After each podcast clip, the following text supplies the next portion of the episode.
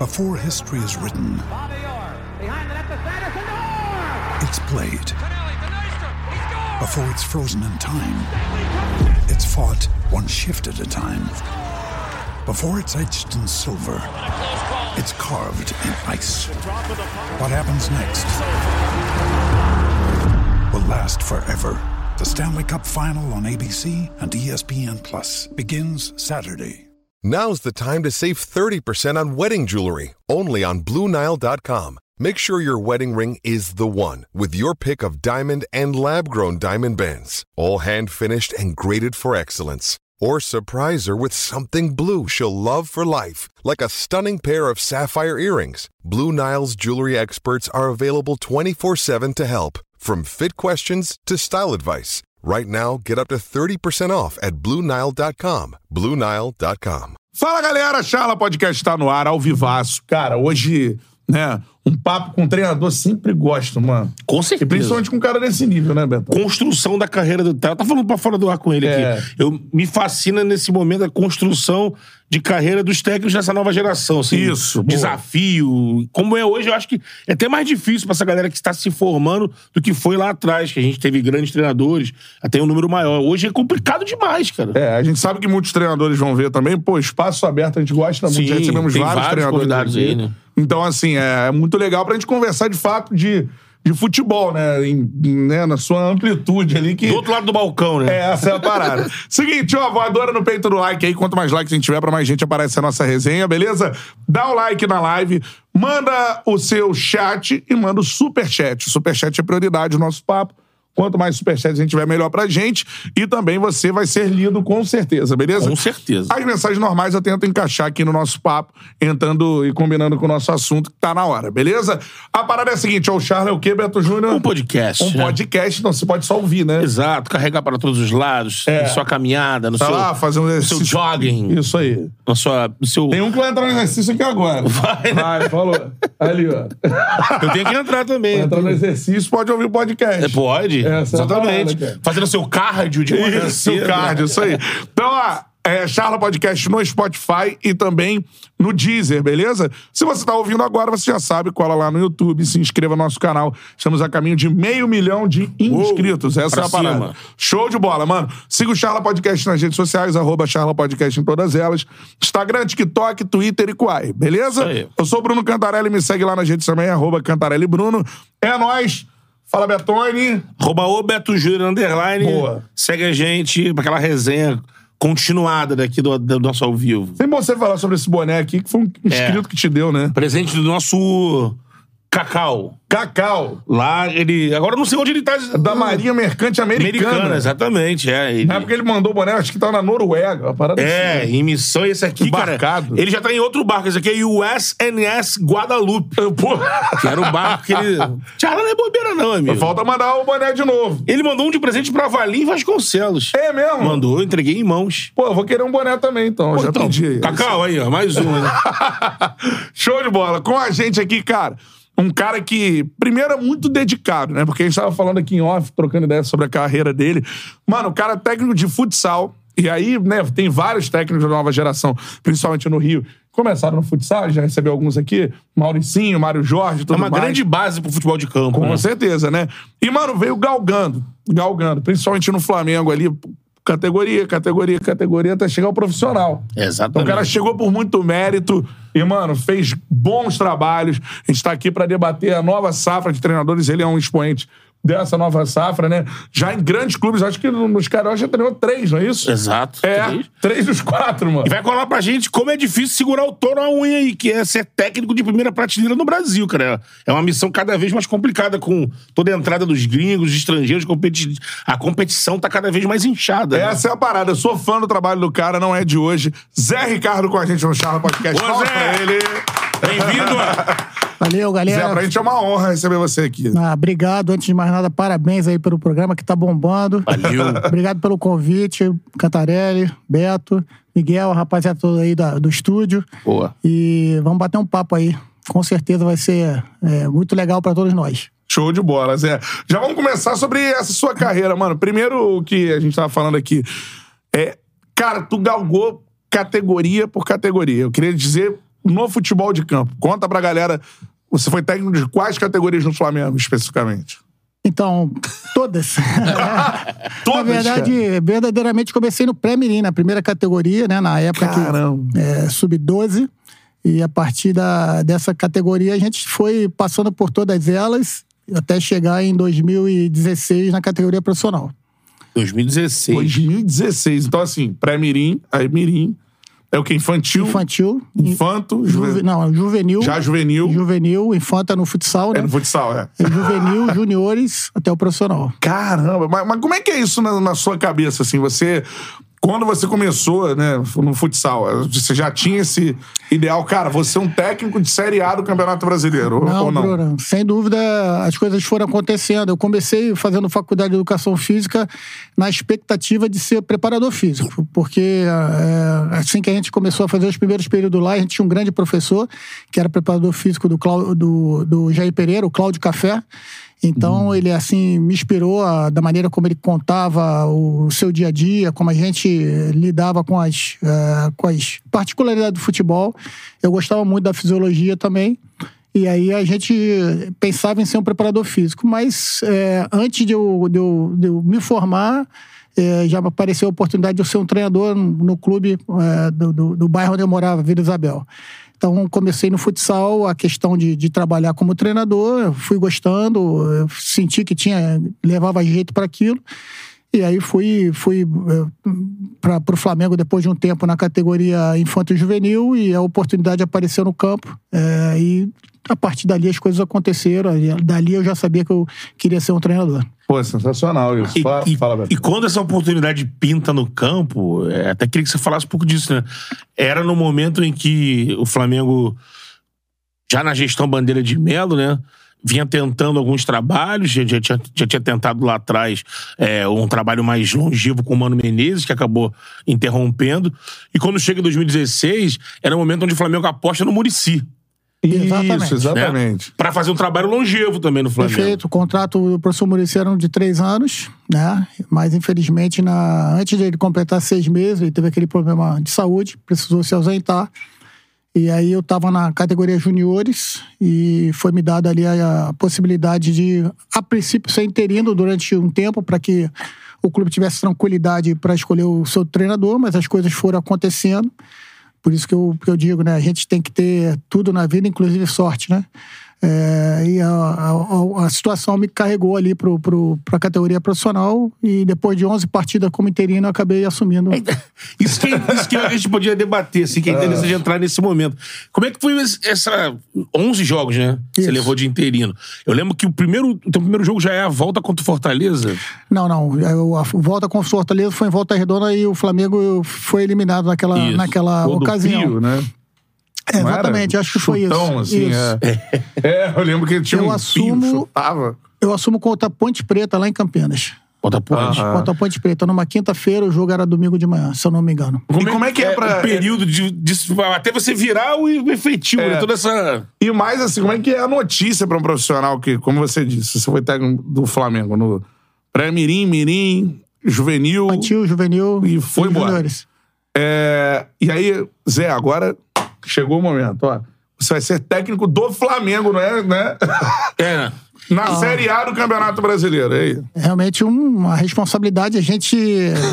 Eu estava em Recife, a gente jogaria contra o Esporte no Campeonato Brasileiro de Juniores. Aí na terça-feira à noite eu recebo um telefonema do, do Flamengo, né, da direção do Flamengo, para que depois do jogo, que seria numa quarta-feira, eu chegasse no Rio fosse a Gávea, diretamente na Gávea, não, no Rio do Urubu.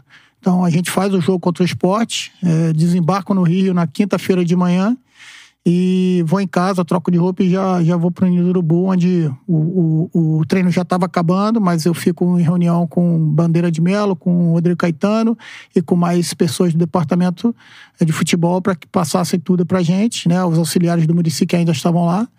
E a gente assume o, o, a- o profissional a partir daquele momento ali, saio dali com um vídeo, com um monte de coisa para trabalhar, para estudar. Faço dois treinos, na verdade, um, porque no primeiro treino a gente tinha um- uma conversa da torcida organizada com o grupo pelo Pô, momento já que passava. assim. O treino.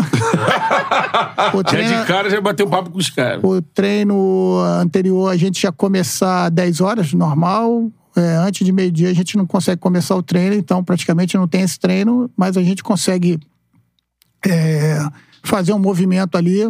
é, basicamente a gente dá algum, algumas modificações bem simples e a gente consegue uma vitória lá contra a Ponte, que né, na, na época era um, um time que estava na primeira divisão e era complicado, era Elton Paulista e o Elton Paulista, a dupla de ataque deles e tinha mais. A galera vai lembrar É, já, daqui a pouco, um outro dois atacantes, eles fazem 1 a 0 a gente consegue virar o partido. Então foi legal, porque a partir dali a gente eh, tem uma, uma, um- uma sequência boa e que dá pra gente a possibilidade de continuar. E você sabia que você tinha que se provar, senão você ia rodar, você sabia isso? É, o- na verdade, o Bandeira foi bem, é, como sempre, né, bem direto. Falou: ó, não- vamos manter você por um tempo enquanto a gente procura um, um profissional. Foi assim. Tomara que a gente, que eu tenha o prazer de, de, de, de te dar uma, uma boa notícia do tempo, mas eu não tenho pressa de escolher esse profissional. E eu quero que você tenha tranquilidade. Vou te manter como interino, porque eu acho que isso vai te proteger nesse início. Mas depois de um tempo, a gente é, subindo nas posições, né? O Flamengo, naquela época, acho que estava em 14, 15, a gente consegue devagarzinho brigar lá em cima. E aí ele, depois de 11 rodadas, a gente acaba assumindo é, de forma definitiva. É bom galera lembrar, né? É uma recuperada, que, como o Zé falou, ele consegue, depois desses 11 jogos, ser efetivado e o Flamengo briga em cima. Sim. Por, por vários momentos, o Flamengo teve a uma vitória de ficar um ponto do Palmeiras. E Perfeito. era aquele Palmeiras do Cuca, Palmeiras que disparou com o Gabriel Jesus, Gabriel né? Jesus. Tinha surgido. Mas assim, antes a gente que tem história boa, até aquele jogo com o Palmeiras lá, aquele jogo ali foi. Imagino que deve ter muita história naquele jogo, né? Emblemático, né? Emblemático. O jogo contra o Palmeiras lá que acabou Ali sendo a gente empate. poderia né? terminar Ex- líder. Exatamente. Exatamente. É, queria saber que quando você recebe a notícia de chega do jogo com a base do Recife, é avisado que vai assumir, já era um Flamengo diferente do Flamengo de 13. Já era um Flamengo com alguns jogadores grandes, né? Que ali o Flamengo começava a investir. Já tinha o Guerreiro, né? Tem Guerreiro. Já tinha Diego, já tinha chegado. Não, o Diego a chegou depois. Chegou depois. Mas era um Flamengo que começa a investir, então a Isso, expectativa começa a ser grande. Perfeito. Como é que você entrou, você na tua cabeça o desafio era, cara, não tô vindo da base, lidar com os profissionais, sabe como é que é jogador grande, Flamengo, e traçar essa tua estratégia de chegada no, no, no time principal? Bom, é, eu sempre imaginei é, que para subir o profissional de um grande clube, a gente teria que, naquele momento ali, né? Porque era difícil, né? Imaginar que é, estaria num profissional, né? É, eu imaginei que a gente um dia fosse sair do clube, né? Pegar um- uma estrutura um pouco menor, um clube de menor expressão, fa- fazer esse bom trabalho e, e voltar ao clube, né? Mas o Flamengo começa a mudar a partir da gestão do Bandeira, né? E a gente começa a entender que a- é, poderia ter planos de carreira, né? A partir da, Dentro da- do Flamengo. Dentro do Flamengo. A gente, quando é campeão da Copa São Paulo 2016, o presidente Bandeira me chama é, e fala pra mim que é, a gente, eles queriam que eu ficasse mais um ano nos juniores, né? Pra pegar a geração 2000, cara, uma geração super promissora. Com quem, por exemplo? Ah, com Vinícius Júnior, Lincoln, Wesley, é, Gianluca. Gianluca, Gianluca, jogo da 99, se não me engano, mas eh, era uma geração muito boa, ele, ele queria que eu ficasse mais um ano ali. E eu entendi, ele falou, ó, você fica mais um ano, faz uma, mais uma Copa São Paulo com a gente, depois dessa Copa São Paulo eu vou te efetivar como treinador da casa, você fica os dois últimos anos com o Muricy Ramalho, como auxiliar da casa, aprendendo com ele, pegando aquilo que é o profissional, que é diferente da base, e a partir do, do terceiro ano, quando acabar o contrato do professor Murici, eu espero que você esteja pronto para assumir o profissional. Então foi a primeira vez. Mas que durante- legal isso, cara.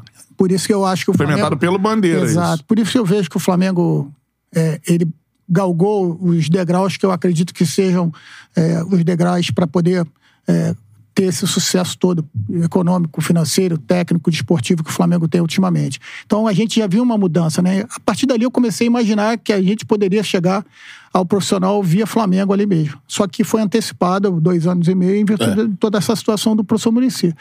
Mas sem dúvida alguma chegar ao profissional, é, eu, eu entendi que foi facilitado por alguns motivos. Primeiro, por ser da casa, as pessoas me conhecerem. Por mais que é, sempre tenha uma distância entre o profissional e a base, né? Por menor que seja, ela sempre existe.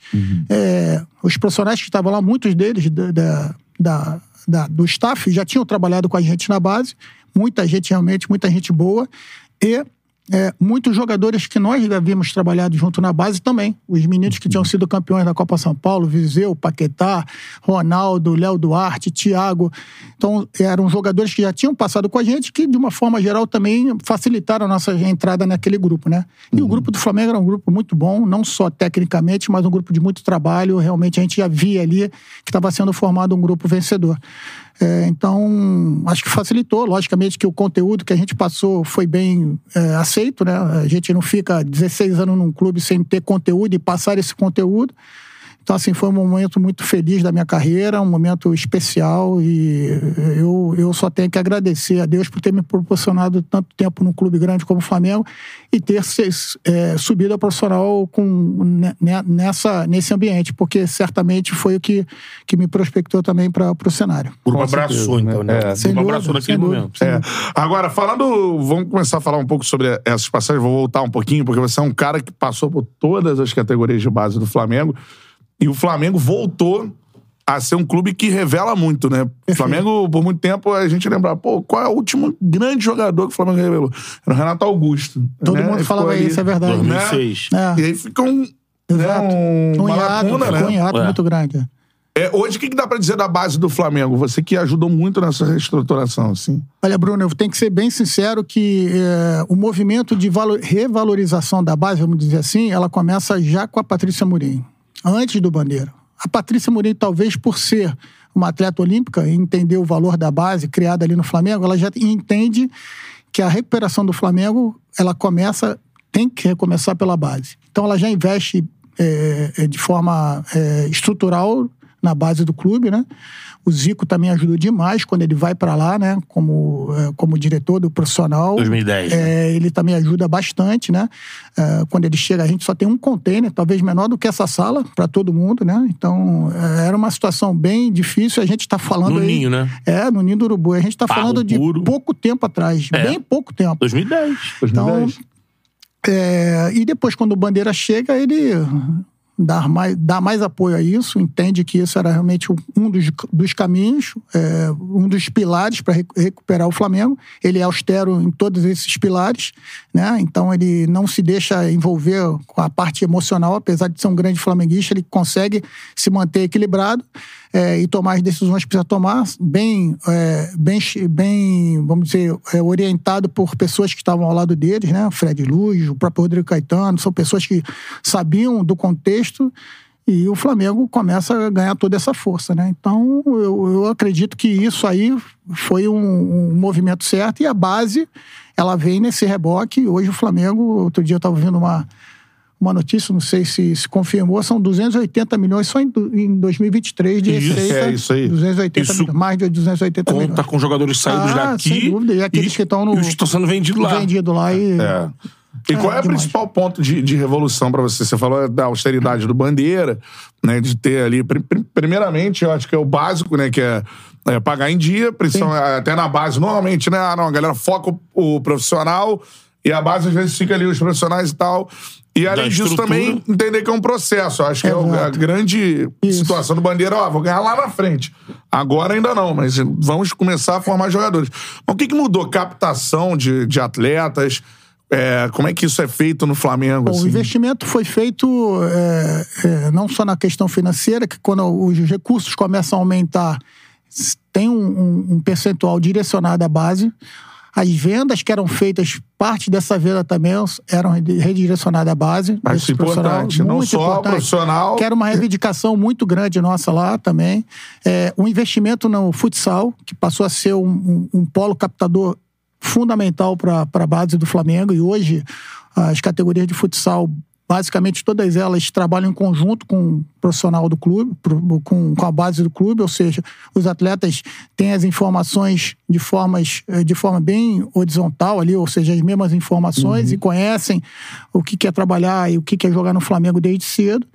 E, logicamente, que isso é uma, uma, uma questão que vai, vai se, se auto-construindo. É, muitos captadores também, a, a rede de captação do Flamengo começou a aumentar, fazer parceria com clubes menores.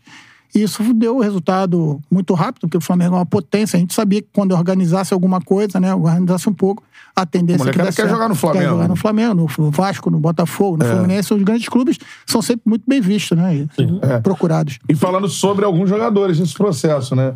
Primeiro que a gente tinha que falar é Vinícius Júnior, né? Que até o Vitor Roque ser vendido era né, a venda mais cara do, do futebol brasileiro. O que, que você viu de Vinícius Júnior na base, assim, cara? Bom, eu retorno, eu, eu fico no Flamengo até 2012 e depois saio. É, tem uma, uma breve passagem, dois anos e pouco, no, no Sendas Audax Rio de Janeiro, que foi um, pro- um projeto maravilhoso. Revelou muita gente Muita também. gente. Nossa, foi importantíssimo. Eu- certamente eu dei um, um, um salto na minha carreira profissional, assim, de entendimento de futebol, de estrutura, do que, que, é, do que, que é o meio do futebol quando eu passo nesse projeto. Mas quando eu retorno no Flamengo, eu já tenho, é, já escuto falar eu treinei- do Vinícius Júnior. Eu tô no infantil, mas ele era mirim, treinado pelo Gilmar Popoca. Isso. E ele já é considerado uma joia do clube. E eu começo a fazer parte desse processo porque, assim como foi feito comigo, é, existe um projeto de carreira para ele e para outros grandes, grandes jogadores. Né? Não era só com ele. E a gente vai lá, participa desse processo metodológico de evolução do menino. E quando ele chega comigo, a gente percebe, né? Na- Naturalmente que ele vai ocupar ali a, a, a categoria dele, mas rapidamente ele, ele, aquilo ali já, já, já não é mais tanto desafio para ele, a categoria. Então a gente era Isso com o nítido quê? que- 13 anos, assim. É, 14 anos. É, já, O cara já já, é muito acima.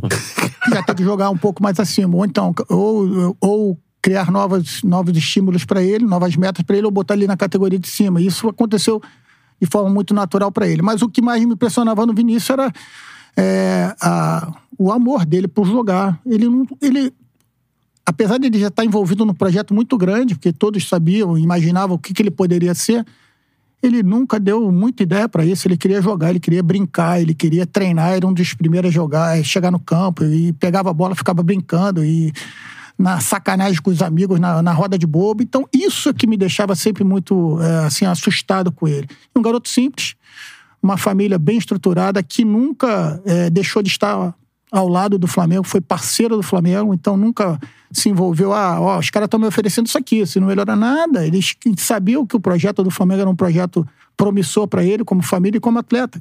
Então o processo foi muito, apesar de, de um, um projeto grande, ele foi muito natural, foi desenvolvido de forma muito natural. E as, as fases foram se passando, como a gente esperava, ele foi passando por essas etapas. Atropelando. E quis o destino que ainda na, em 2017, quando ele estava planejado para ele estrear, eu era, o- eu era o treinador do profissional. Então, assim, foi muito legal. E a gente nem tem muito contato. Quando a gente fala uma vez por ano, final de ano, quando a gente se vê, é uma alegria muito grande. Ele eh, tem carinho por mim, eu muito por ele, mas eh, ver, ver o que está acontecendo com ele nisso Caramba. tudo só mostra que eh, as coisas aconteceram e ele é extremamente dedicado e apaixonado pelo jogo. E isso é um momento que eu acho assim, óbvio que tá todo mundo vendo o Vini no, no Real Madrid, mas esse momento ninguém viu. É. Não, É o momento dele que ninguém viu. engraçado- Alguém viu? O Real viu. Você viu. Não, e não, o Real também. Não, mas o mais engraçado é que quando é, contrataram ele, colocaram ele no, no time Cacilhas, né? Que eles chamam, aquele É. time menor, de baixo né, deles, né? O Real B, né? Real B deles. Falei, Castilha, Castilhas. Pô, mais uma etapa, ele vai passar. Eu, na minha cabeça, ele já viveu isso. Ele vai passar, ele vai ver, todo mundo vai Nem ver. precisava. assim. E- Entendeu? e ele tá- é e- lógico, ele precisava melhorar questões técnicas. Ele foi embora com 17, 18 anos. Era, era lógico que ele ia ter que evoluir, né? A questão da, da, Tá na hora de evoluir, da né? terminação do, do, do jogo jogar. dele, enfim. Quando eu vi aquilo ali, eu falei, pô, mais uma etapa. Daqui a pouco eles vão falar assim, não, pode passar. E o que aconteceu? E Então, como assim, todo talentoso precisa de ter. A sorte é uma combinação que as pessoas dizem, Sim, né? sim, De talento e tudo mais. O técnico dele, do Castilho, era o Solares. Sim. O Lopetegui teve aqueles problemas no time de Foi. Uhum. cima, rodou. O Real tava naquela transformação, né? O Solari assume e o que, que ele chama? Puxou o moleque. Tava ajudando ele lá embaixo. É isso aí. Agora, nisso, assim, é, é, eu queria que você falasse um pouco mais sobre. É um foi um projeto de carreira do Flamengo pra ele. sem dúvida. Uhum. Assim, ah, pra ele atingir metas ao longo da idade que ele tinha. E também, obviamente, acho que isso devia compreender o extra-campo, e né? muitas mãos, né? Ou seja, eu falei lá do Gilmar Popoca, mas ele passou por diversos profissionais. Então, assim, é, não, é, não é um jogador que foi, é, que foi projetado, formado pelo Zé Ricardo, não. Hipótese nenhuma, são vários treinadores que passaram no por ele. processo. Eu tava, É uma eu estava no processo. Exatamente. É. E o que, que você viu ele quebrando assim que mais te impressionou? Pô, é, agora ele tem que atingir isso. Aí eu imagino que muitas metas aí ele quebrou assim, com larga vantagem. Ah, ele tem que, sei lá, fazer tanto, não sei se é assim, né? Mas tantos gols no ano, dar tantas assistências. Ou aqui ele tem que fazer sei lá o quê. Ele já chega na categoria assim, atropelando. O que, que mais te impressionou, assim, que você É, viu? impre- impressionava que o um contra um dele, né, que, chama tan- tanta atenção, é quando você tá ali na Drible. beira do campo, na beira do campo, você percebe assim que é uma é, com os garotos da idade dele, era uma diferença tão grande, mas tão grande que a gente falava assim, não, isso aqui não é mais desafio para ele, né? E o mais engraçado é que quando ele subia de categoria, ou jogava fora da categoria dele, ele tinha naquele primeiro momento talvez uma certa dificuldade até fazer uma, uma leitura do que, que ele precisava melhorar ou fazer, e ele fazia. E conforme informações que eu tenho né, de pessoas que trabalham próximo a ele, ele está super profissional, treinando muito, né, a parte física, a parte mental, ou seja, ele tem uma, um staff muito grande. Isso aí são informações que eu tenho, não tenho é, certeza disso. E com isso é aquela mistura de talento, né, e, e trabalho, né? E você viu na- no profissional, assim, quando ele sobe contigo. Aí no Flamengo treino. Atlético, né? É. O jogo, né? Foi. Maracanã treinamento. cheio. Não, ele até é, Ah. entra extremamente nervoso, claro, né? É, aqueles sete ou nove minutos que ele joga, ele não consegue fazer nenhuma jogada assim que chame muita atenção. Mas era um projeto nosso, né? Que quando, quando, quando começasse o, o Campeonato Brasileiro, ele estivesse disponível ao profissional. Tu lembra da orientação? pediu, não pediu? Pediu, vinha pedindo desde o início. O cara tá no banco de 16? Ele tinha? É 16 anos. A torcida pedindo. Vi, você É, botar não. o Vinícius. Ele no banco ali. Caraca, o Maracanã tá me pedindo. A ideia era ganhar minutos aos poucos, né? Para que ele pudesse é, tá pronto, né? Na metade do tá pronto, ou seja, para que ele tivesse na sequência do Campeonato Brasileiro ele pudesse colocar tudo aquilo que ele tem que ele tem é, é, para mostrar, né? E a gente tinha realmente jogadores ali pela, pela posição, mas ele era um, verdadeiramente uma opção de jogo, porque por Era exemplo, já a gente tinha o. Everton, né? O canhotinho, né? Sim. Ou Não o Everton Ribeiro, outro Cardoso, Everton, né? o Everton Cardoso pela esquerda, e às vezes a gente colocava o Alan Patrick por ali, tinha outros jogadores que podiam fazer por ali, mas ele era verdadeiramente uma opção de velocidade, pegar o adversário um pouco mais desgastado e ele pudesse ter mais espaço para mostrar tudo aquilo que ele tinha. O Everton sai nesse momento, um pouco mais pra frente, né? Pro São ele Paulo. acaba, ele acaba indo São Paulo. Ele tem alguns problemas de contusão, infelizmente. Ele volta, o Vinícius já tá crescendo. Aí uh, a gente traz o Berrio também, o Flamengo. Na época era para trazer o Bruno Henrique, teve um probleminha ali. olha É, aí. Teve um probleminha final, porque a gente fez uma proposta, o Flamengo fez uma proposta de, é, de empréstimo, né, do time. ao- ao- ao alemão, Alemão, que ele né? tava. E aí depois a Wolfsburg. Wolfsburg ele entra em contato com a gente e fala que o Santos vem querendo comprar ele, né?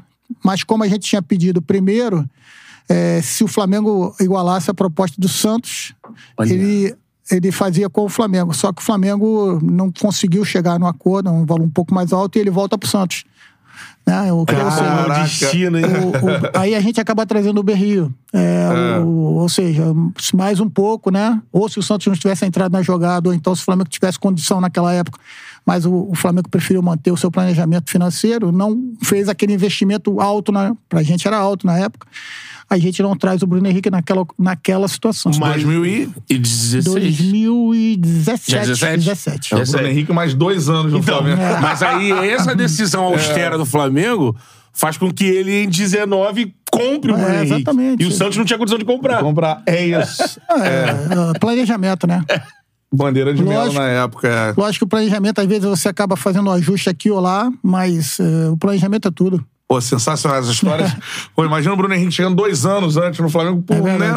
Detalhe Planejamento financeiro. ali e depois conseguiu comprar por ter esse Exatamente. fôlego, né? Exatamente. O Zé- o Zé citou, a gente falando do, do, do Vinícius Júnior, né? O Zé citou a, a chegada, o que você perguntou, né? A, a mudança da postura da, da, Eu queria da saber o base que do ele disse pro Vinícius Júnior, a primeira vez que o Vinícius Júnior entrou no profissional. Não, na verdade, o- o- a informação foi primeiro pra tentar acalmar ele, porque você pegava ele, na hora que eu abraço ele, eu percebo que ele tá extremamente nervoso. Tá né? tava nervoso mesmo. É, eu falei pra ele ele ter calma, pra que ele jogasse ali pela, pela faixa esquerda, quando ele, como ele sempre joga, o time do Atlético já tava um pouco mais desgastado, e que quando tivesse a oportunidade de um contra um, não, não tivesse dúvida de ir pra dentro. Tava totalmente liberada, a responsabilidade era toda dela. Se eu não me engano, a responsabilidade era toda nossa. Se eu não me engano, era o Jorge, lateral esquerdo naquele jogo. Uhum. Eu falo, Jorge, eu pedi pra ele pra um contra um segura um pouquinho mais, sem muita ultrapassagem. Foi isso.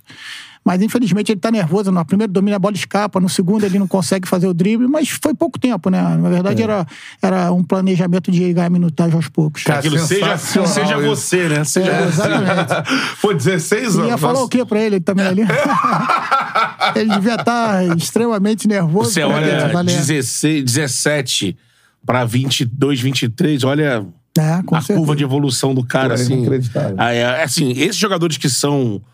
Que o, Extra classe. é, que esses profissionais identificam lá atrás, esse, que, como ele disse, várias mãos, né? Olha, é, sei se essa galera tem que ter muito olho clínico mesmo. que Você tá, tá vendo Exato. o real pra buscar ele, buscar o Rodrigo. fe- Ah, se monitora desde cedo, é, Se cercou certeza. de uma estrutura, assim, de onde a gente vai procurar os próximos melhores no mundo. E aí É, foi olhar ali. Pô, mas isso, isso é do caramba a gente lembrar o cenário, né? Exatamente. Maracanã lotado, moleque de 16 anos. Hoje um craque mundial, assim, gol final de Champions, Exatamente. Copa do Mundo, tudo mais. Agora, é um moleque, 16 anos, 16 cara, anos. Com, com a torcida do Flamengo, meu irmão. Nação rubro-negra pedindo. Vinícius, Vinícius, o moleque tava nervoso, o Zé chegou ali. Cara, esses momentos você você deve guardar pra vida, Ah, assim, sem né? dúvida, não tem dúvida. Porque tem a foto, né, que eu tô dando a instrução pra ele, né? E essa foto eu guardo também com carinho e. Porque, sem dúvida nenhuma, é um, é um marco, né, pra gente também. Pode ser o primeiro, história. bola- pode ser o primeiro bola de ouro eu tava- depois do eu tava, eu tava estreando também, pra não dizer assim. Né? pra dizer que eu tava em estágio probatório também. É, já tinha pegado o terceiro lugar do brasileiro. É Tava mais verdade, é verdade. Que maneiro. Agora, assim, você citou o planejamento de carreira, né? A gente pode dizer que depois, a partir desse projeto Vinícius, depois a gente teve. Geralmente, cada geração tinha um menino desse que já sabia que. Você vai ver aí Vinícius, aí você tem. Eu não vou falar na ordem, mas você teve o Caio César, que era muito esperado, acabou sendo emprestado pro Fortaleza. E antes de jogar no Flamengo já foi vendido por uma fortuna pro- pra mundo árabe, né? Yuri César. César, Yuri Yuri. César, perfeito. É, aí você tem o caso do Matheus França. E tem Você tem o. Lohan, que já é um cara que todo mundo fala, olha, esse aí é o próximo. Isso meio que. Ah, João Gomes, que veio depois. Exato. Na minha época veio o Jean Lucas, que tá no. No, no, Lu. Paquetá, Vinição, que tá também. O Vinição. Sheffield agora, jogando muito bem. Nossa, né? é muita gente boa. O Edger, que teve passagem agora no, no, no Cruzeiro, mas Uhum. é, foi vendido ao, ao Juventus. Era muita, muita gente Também boa. era do Flamengo, Era né? do Flamengo. Goleiro Cara, Thiago, é, o Hugo também, né? O Hugo Neneca. O Neneca. É, são, é, realmente o- a gente começou a ter.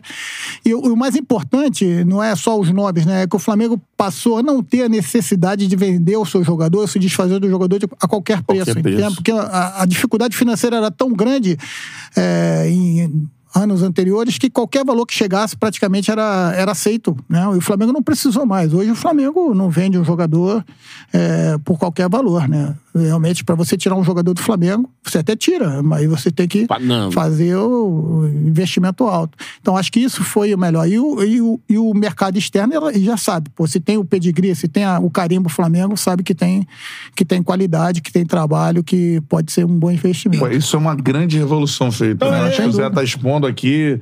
é, tanto em relação. a- é, ele falou do, do projeto de carreira do Vini, tu começa a ver um né, planejamento profissional a partir da, da gestão É, do, do gente tinha, Bandeira. a gente tinha um profissional lá, o professor Marcos Beazotto, é, se eu não me engano, ele está no São Paulo, que ele é, tinha uma- um modelo de, de qualificação dos atletas, de quantificação também daquela minutagem, enfim, de quantas partidas, grau de importância de cada partida, se participou de final. A gente conseguiu colocar de uma forma é, visual tudo aquilo que o jogador participava e que tinha de valências positivas e negativas, aquilo, e pontos positivos e negativos que são, eram qua- quantificados pelos todos nós profissionais, todos participavam. Então, a partir dali, ele, ganhava um- uma nota, um valor que, multiplicado por tudo aquilo que o investimento que o Flamengo fazia no atleta, também podia dar o mínimo para que o Flamengo negociasse aquele jogador. Então, Caramba, tinha esse profissional, tinha assim, esse a conta profissional. certa. Uma é, métrica, uma né? métrica, mas De aquilo onde ali o cara pra- vai chegar e do que ele aquilo pode ali para servir como base, não Sim. necessariamente aquilo ali seria o valor final dele, né? Então, a partir do momento do atleta, Cara, que enfim, fera. é muito bom. Isso, isso pode dizer que isso começou lá com a Patrícia, com a chegada do Noval e do Brasil? Ah, não tenho a menor dúvida. Dois profissionais é, extremamente competentes, o Naval até hoje lá, uma pessoa que eu considero, além de um bom, é excelente profissional, é um amigo que eu fiz no futebol. E ele, é, com toda a paixão, ele é um. Ele toda a família, né? O pai dele foi um grande rubro-negro, é, certamente revolucionou a categoria de base do clube. Cara, sensacional.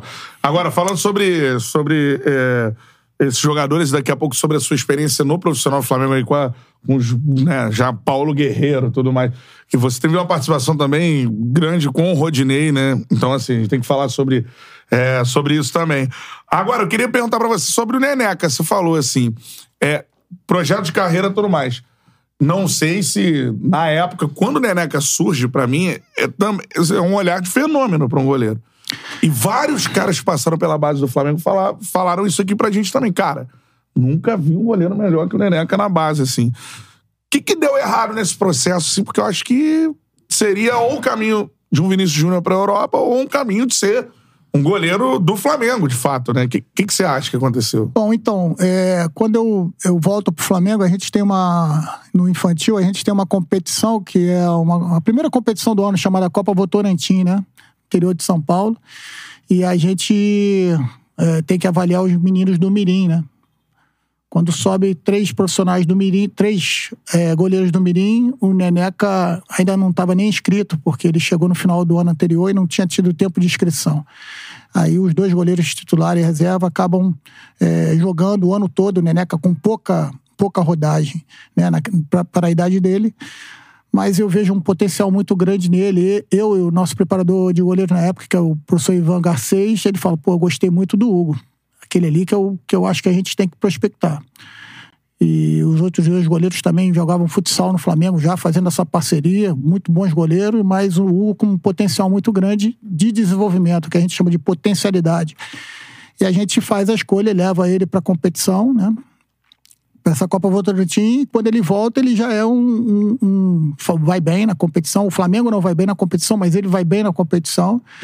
Mas quando a gente volta, a gente já insere ele na categoria sub-15, ele com 14 anos, e a partir dali a gente desenvolve o potencial dele. Eu também achava que ele realmente fosse é, desenvolver mais. Mas eu acho que a maturidade do goleiro, ela acontece é, um pouquinho diferente do, do jogador de linha, né? Porque às vezes acaba esperando muito. Eu acho até que a oportunidade vai aparecer cedo demais. Eu não sei, né? Faz tempo, porque depois do, do infantil eu acabo não tendo contato dele, eu subo. Ele né, continua na categoria. Eu não tive muito contato com ele, mas acabou perdendo a maior referência dele, que era o, era o pai dele, se eu não me engano, que veio a falecer num momento também de transição. Era a maior referência, estava em todos os, os encontros Era o com pai ele. ou avô, né? Eu não me lembro Sinceramente, eu não sei. Acho que era É. o pai dele. Era o pai, né? É, e ele acaba perdendo um pouco da referência. E aí a gente entende que alguma coisa possa ter acontecido, mas sem dúvida alguma, um potencial absurdo. E como é goleiro, eu acredito que ele possa É. desenvolver ainda e se voltar para o Brasil, voltar para um grande clube, ou até mesmo da onde ele está, ir para um grande clube. Tá no Santa Clara, né? Santa Clara. Portugal. E que também é uma porta de entrada maravilhosa, né? Pro, pro, pro, Pra Europa. pra Europa. E ele era um cara muito observado, pelo menos Sim. assim, sempre eu Sim. ouvi notícias de que o Ajax acompanhava assim muito tempo. É verdade. E, a Holanda é um, é um país que tem essa visão do goleiro, tipo, muito alto. É, lá- goleiro, tipo, dele mesmo, né? Eu acho que se ele focar no, no trabalho dele, naturalmente a qualidade dele vai, vai prevalecer e, e ele vai ter a oportunidade de novamente jogar numa equipe de camisa. É, eu vejo também embaixo, principalmente no Chaves. Chaves. É, não é no Santa Clara, no Chaves. Agora, ele é um. Né, embaixo da trave é um, é um monstro, cara, assim, de. É, inibe o jogador, né? Inibe o É. atacante, né? Porque ele tem uma ocupação de espaço muito grande, né? É. Então, acho que vai, vai ser realmente a questão do, do- da evolução dele, o trabalho, o dia a dia dele. É isso aí, show de bola. Agora, vamos é, andar um pouquinho, falar. Queria falar do Paquetá de futebol, né? Porque né, a gente sabe o que tá acontecendo aí Sim, com, é. com o Paquetá, esse não provarem momento. nada, aí, é, é. Tanto que ele tá jogando, né? É isso. Então, assim, mas bola, ele hoje é o 10, né? Se não fosse o caso que aconteceu, ele seria convocado, o Diniz falou, e é o 10 da seleção brasileira hoje, assim. E é um jogador que você teve muito contato, né? Porque é campeão da Copa São O Paulo. 10 de função, né? Ex- Exatamente. Função. É porque o 10 é o Neymar. É. função. Isso. É. Agora, é, também é um, é um jogador que você já sabia que ia, ser, que ia ter esse tamanho assim na época. Não, na verdade, a gente tem uma dificuldade grande. Quando eu, eu retorno pro Flamengo, ele, eu pego ele na categoria infantil. E é, o Paquetá fez, teve o seu desenvolvimento físico é, mais para a categoria juvenil. A maturação dele é uma maturação mais Tardio. tardia. E ele teve dificuldade, até as categorias infantil ali, dificuldade realmente de, de, de conseguir jogar. Mas Não era um grande destaque, assim, mas nessa o, o talento dele e o que, que ele tinha como opção de sair das situações era muito, era muito visível, né? Então todos nós do Flamengo sabíamos muito, muito claramente que ele seria um, um jogador em desenvolvimento, né? Mas ele se incomodava um pouco com aquilo e às vezes é, a gente retirava ele um pouco da- do- dos jogos para que ele pudesse é, né, é, melhorar sua condição e tal. Ele tem um, teve um trabalho muito bem desenvolvido em, é, na categoria juvenil com o professor Juliano Spinelli, que hoje está no, no Fluminense, retornou para o Fluminense, mas fez um trabalho de força muito interessante com ele dentro de uma programação. E no infantil, até parecia que ele tinha algum, algum, alguma coisa contra a gente, porque é, ele queria jogar e a gente entendia que os processos tinham que ser um pouquinho mais lento com ele. Ficava puto. Ficava puto, né? e tinham outros jogadores na posição que a gente também tem que dar atenção, né? Sim. Um deles é o Michel Lima, que agora voltou pro.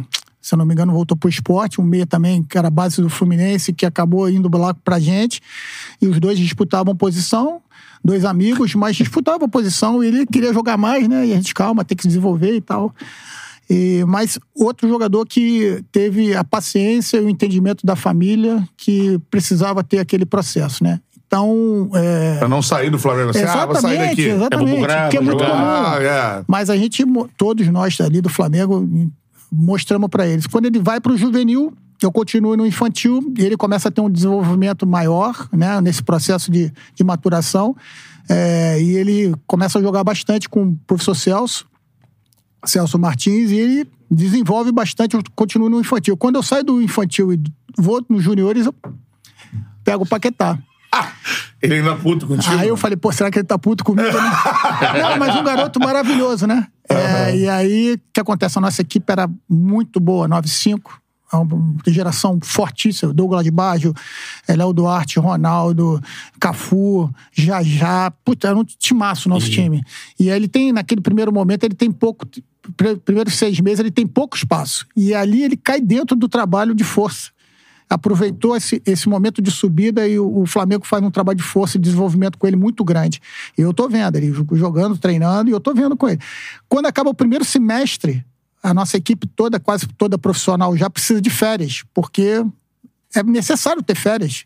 Como a gente já ganha a Taça Rio invicto, falei, vamos dar férias na, eh, na Taça Guanabara invicto, vamos dar férias e os meninos vão jogar a Copa Rio.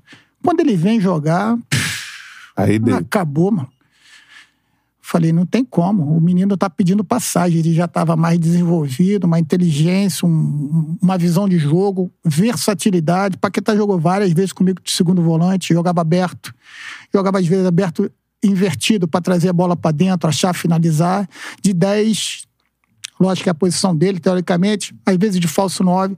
Ou seja, o Paquetá é muito inteligente, muito inteligente. Aí, quando volta o time titular, vamos dizer assim, ele não sai mais da, dali, vai embora no final daquele ano, que era 2015, 2016, ele vai na Copa São Paulo e arrebenta, na Arrebenta. Copa São Paulo. Ali, A copinha dele Ou é seja, sacanagem. mais um, mais um, um exemplo de como foi trabalhado, né? E nada pessoal, né? Tanto que, pô, encontrei ele há pouco tempo atrás, me deu um abraço. Quando eu estive na Itália visitando lá algumas equipes, eu fui no Milan, Milanello. Pô, ficamos hor- horas conversando com ali, um, um menino maravilhoso. Um, poxa, tomara que dê tudo certo na carreira dele, porque eu torço muito por ele. E ele vai embora. Então, assim, mais um exemplo de, de bom planejamento que une talento e ele, como é muito trabalhador, acaba despontando. Ele, ele- ele consegue se firmar no Flamengo, até naquela gestão do Rueda ali, né? Depois, sim. os primeiros Falso nove, falso falso nove, foi, foi. faz gol na final. Brasil, é. Exato, E depois, com em 18 com o Barbieri, de segundo homem. Segundo ano. Que é quando ele Exato, deslancha, Exato, exato. voa ali com, É, o Flamengo. Tite usa ele na Copa do Mundo até como, um- Sim. como um segundo, né? Porque o Neymar joga mais centralizado, ele joga ali muito tempo, muitos jogos do lado do Casemiro, né? Exatamente. Então, assim, E ele. traz qualidade de trás. né? Nossa, e ele é uma visão de jogo, e tanto que o City aí pleiteou a contratação dele, Porra, né? é. E não foi por. por- né? Enfim, aconteceu. Essa história aconteceu. saiu, lá eles têm um cuidado de.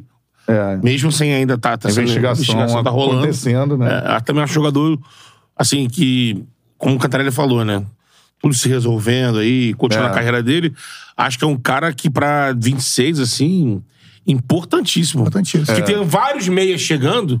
Ah, mas com a experiência que ele já vai ter de Exatamente. Europa, né? De disputar grandes jogos, é mais uma Copa, um- uma Copa do Mundo já nas costas. Exato. É. Vai ser importante. Agora, essa é a parada e, e o, enfim, é, é um jogador, mais um, teve um processo. Eu gosto muito, cara. Vocês devem estar gostando muito do papo, porque assim, pega um moleque, de repente, né, cara, muitas vezes isso deve acontecer assim.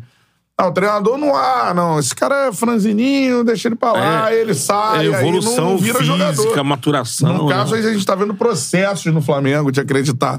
A gente falou de Vinícius Júnior, falou de Hugo Neneca, falou de Paquetá, jogadores que né, tinham ali uma deficiência e vai se criando um processo. É uma fase de formação, né, do ser humano. Nossa, Isso é muito legal, poderia não ter acontecido e- e, aconteceu. né? Base A pra dar certo. a, gente fala, a isso. gente fala de categoria de base, mas na verdade o termo é categoria de formação. Então, já É. explica, né? Agora, Zé, deixa eu só abordar um, um assunto um pouco mais triste com você, que é a questão do, dos meninos lá, lá do Ninho, É. né? E eu acredito que você deva ter conhecido vários deles. Eu, eu acho que a gente fala pouco sobre a história, né, de, de cada um. Pode até, de todos não, né? Mas falar sobre alguém específico que tu lembra, que, que você teve um contato, ou como jogador mesmo, era um, né, um, valor assim inestimável, porque a gente fala muito pouco, ah, fulano, fulano, fulano, fulano. Tem lá a, fo a 10, foto né? deles. É. Os 10 do Ninho. A gente não fala um pouco sobre a história. Quem eram esses meninos? E onde você assim? tava quando você recebeu notícia, né? Não, eu- então, o que acontece é que eu, como eu já tinha subido ao, aos juniores, a gente treinava muito no período da tarde, né? Após o ao profissional. E esses meninos, na época, eram todos categoria mirim e pré-mirim. Eu diretamente não trabalhei com nenhum deles. Nenhum deles. Mas eles, é, como alguns deles chegavam cedo e, e o treino nosso era no campo 1 ou campo 2, o dele no campo 4 ou no campo 5, eles sentavam em volta do campo para ver o nosso treino. Cara. Então, assim, o meu contato direto com eles era, era assim, cumprimentando, aí, falando, menino? brincando.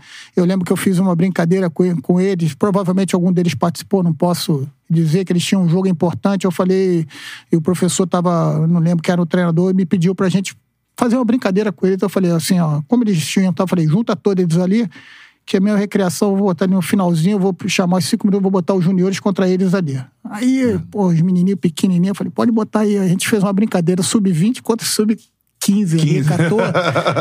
E foi um Só dia pra muito- eles, né? É, Era dia das crianças, agora eu tô lembrado. Dia Dia, das das, crianças. A gente fez uma brincadeira pra, cara. pra homenagear eles ali e tal.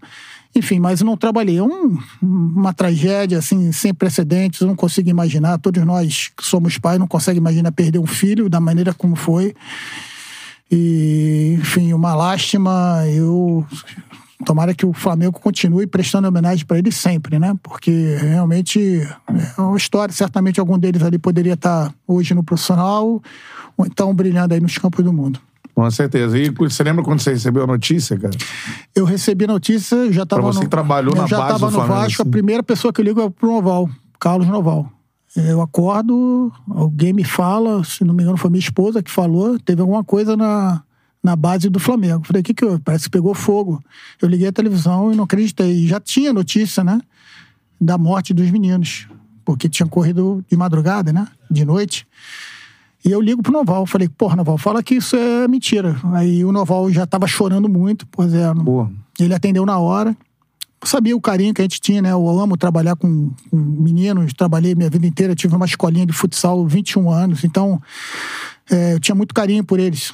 E realmente foi um dos dias mais tristes da escola do Flamengo, sem dúvida, e nossa também, né, que teve esse convívio aí. Uma tragédia da base do, Bra- Ah, do Brasil, dúvida, né? Não tem dúvida. Acho que no mundo, né? Assim, não sei Eu não se- lembro de algo. É. E o cruel de tudo é que era na semana da mudança, né? É isso. Deles pro Parece alojamento. que mais uma semana Que ou era dez dias profissional, eles né? iam lá para nosso pro nosso alojamento que agora Hotel, né? Do- da base. É. Agora vamos pro, pro profissional. Aí você assume profissional tudo mais.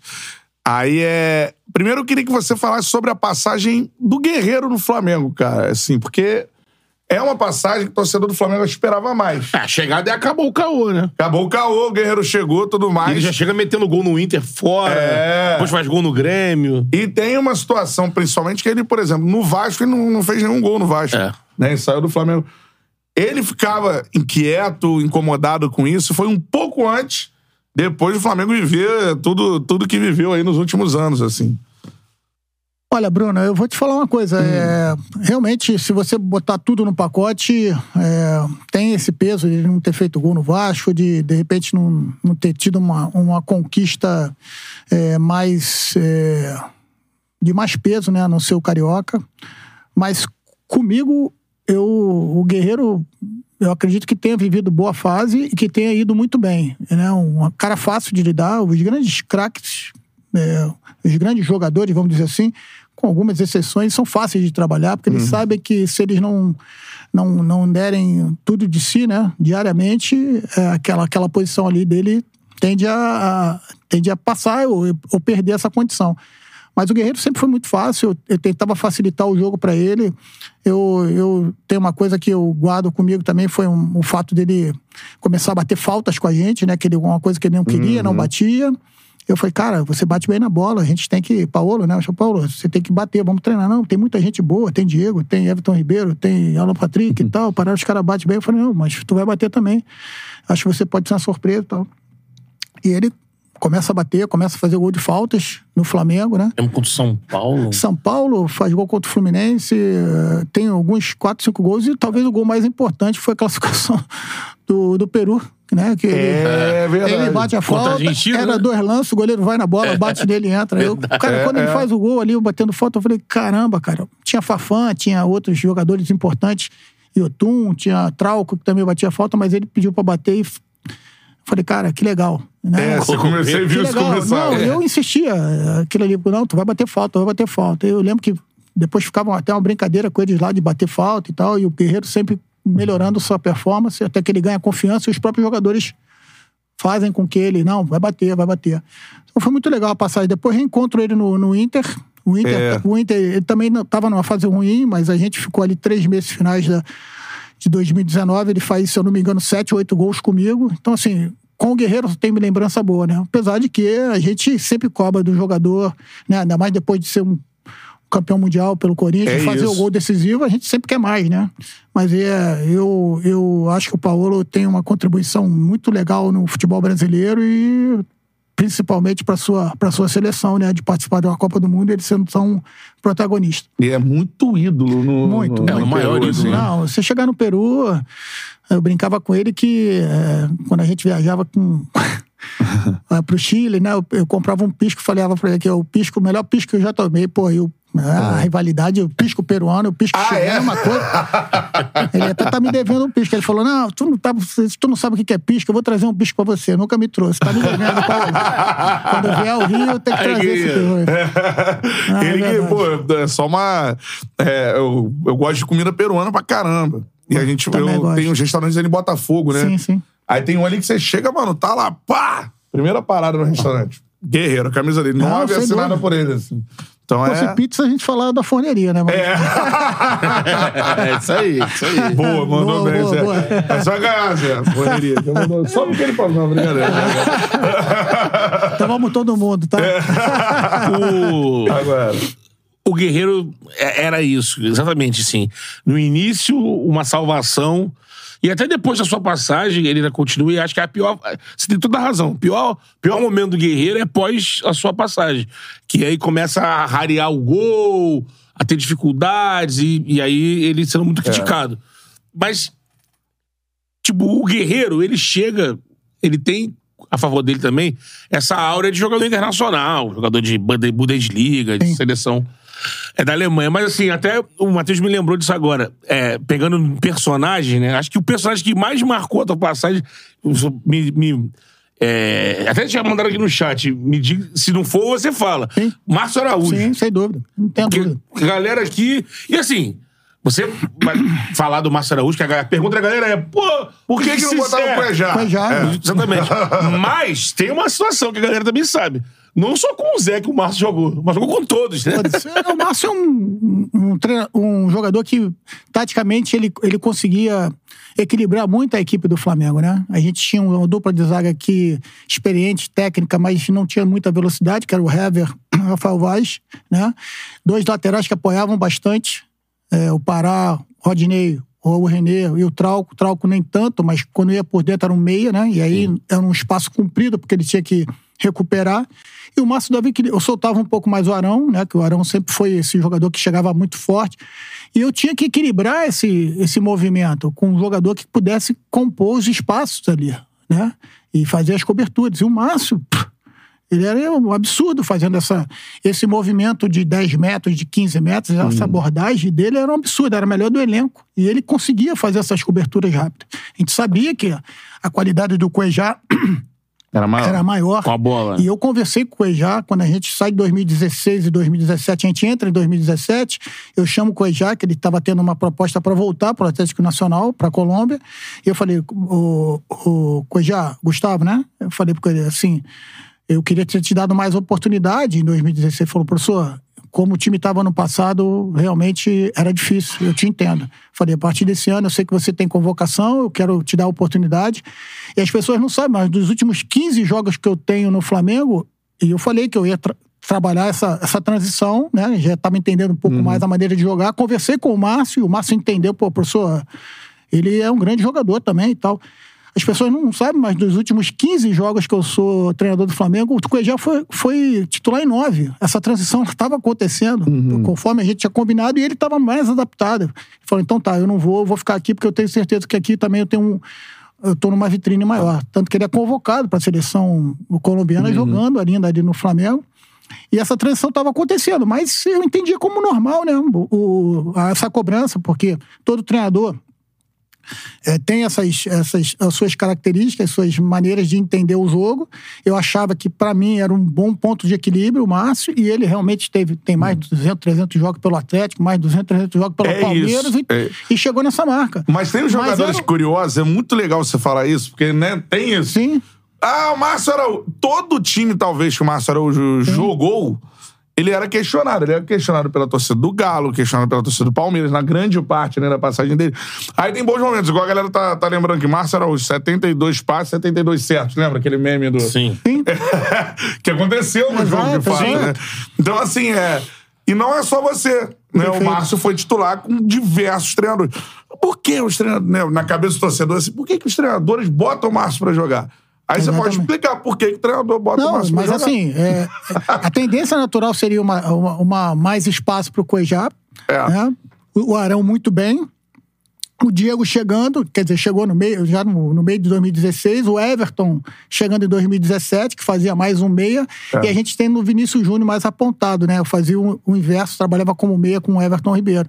Então, era uma, era uma tendência natural o time ter mais posse de bola, com o já a gente ganhava na posse de bola, Uhum. corria menos riscos e, ao mesmo tempo, a gente fazia os ajustes ali defensivos também. Era aquilo que a gente estava tentando projetar. Infelizmente, ali principalmente a eliminação da, da Libertadores contra o São Lourenço lá, acabou atrapalhando um pouquinho essa transição que depois acabou acontecendo com o Rueda. Deixa eu entrar nesse assunto, né? É que esse jogo, Zé, esse jogo do São Lourenço, esse jogo, assim, imagino...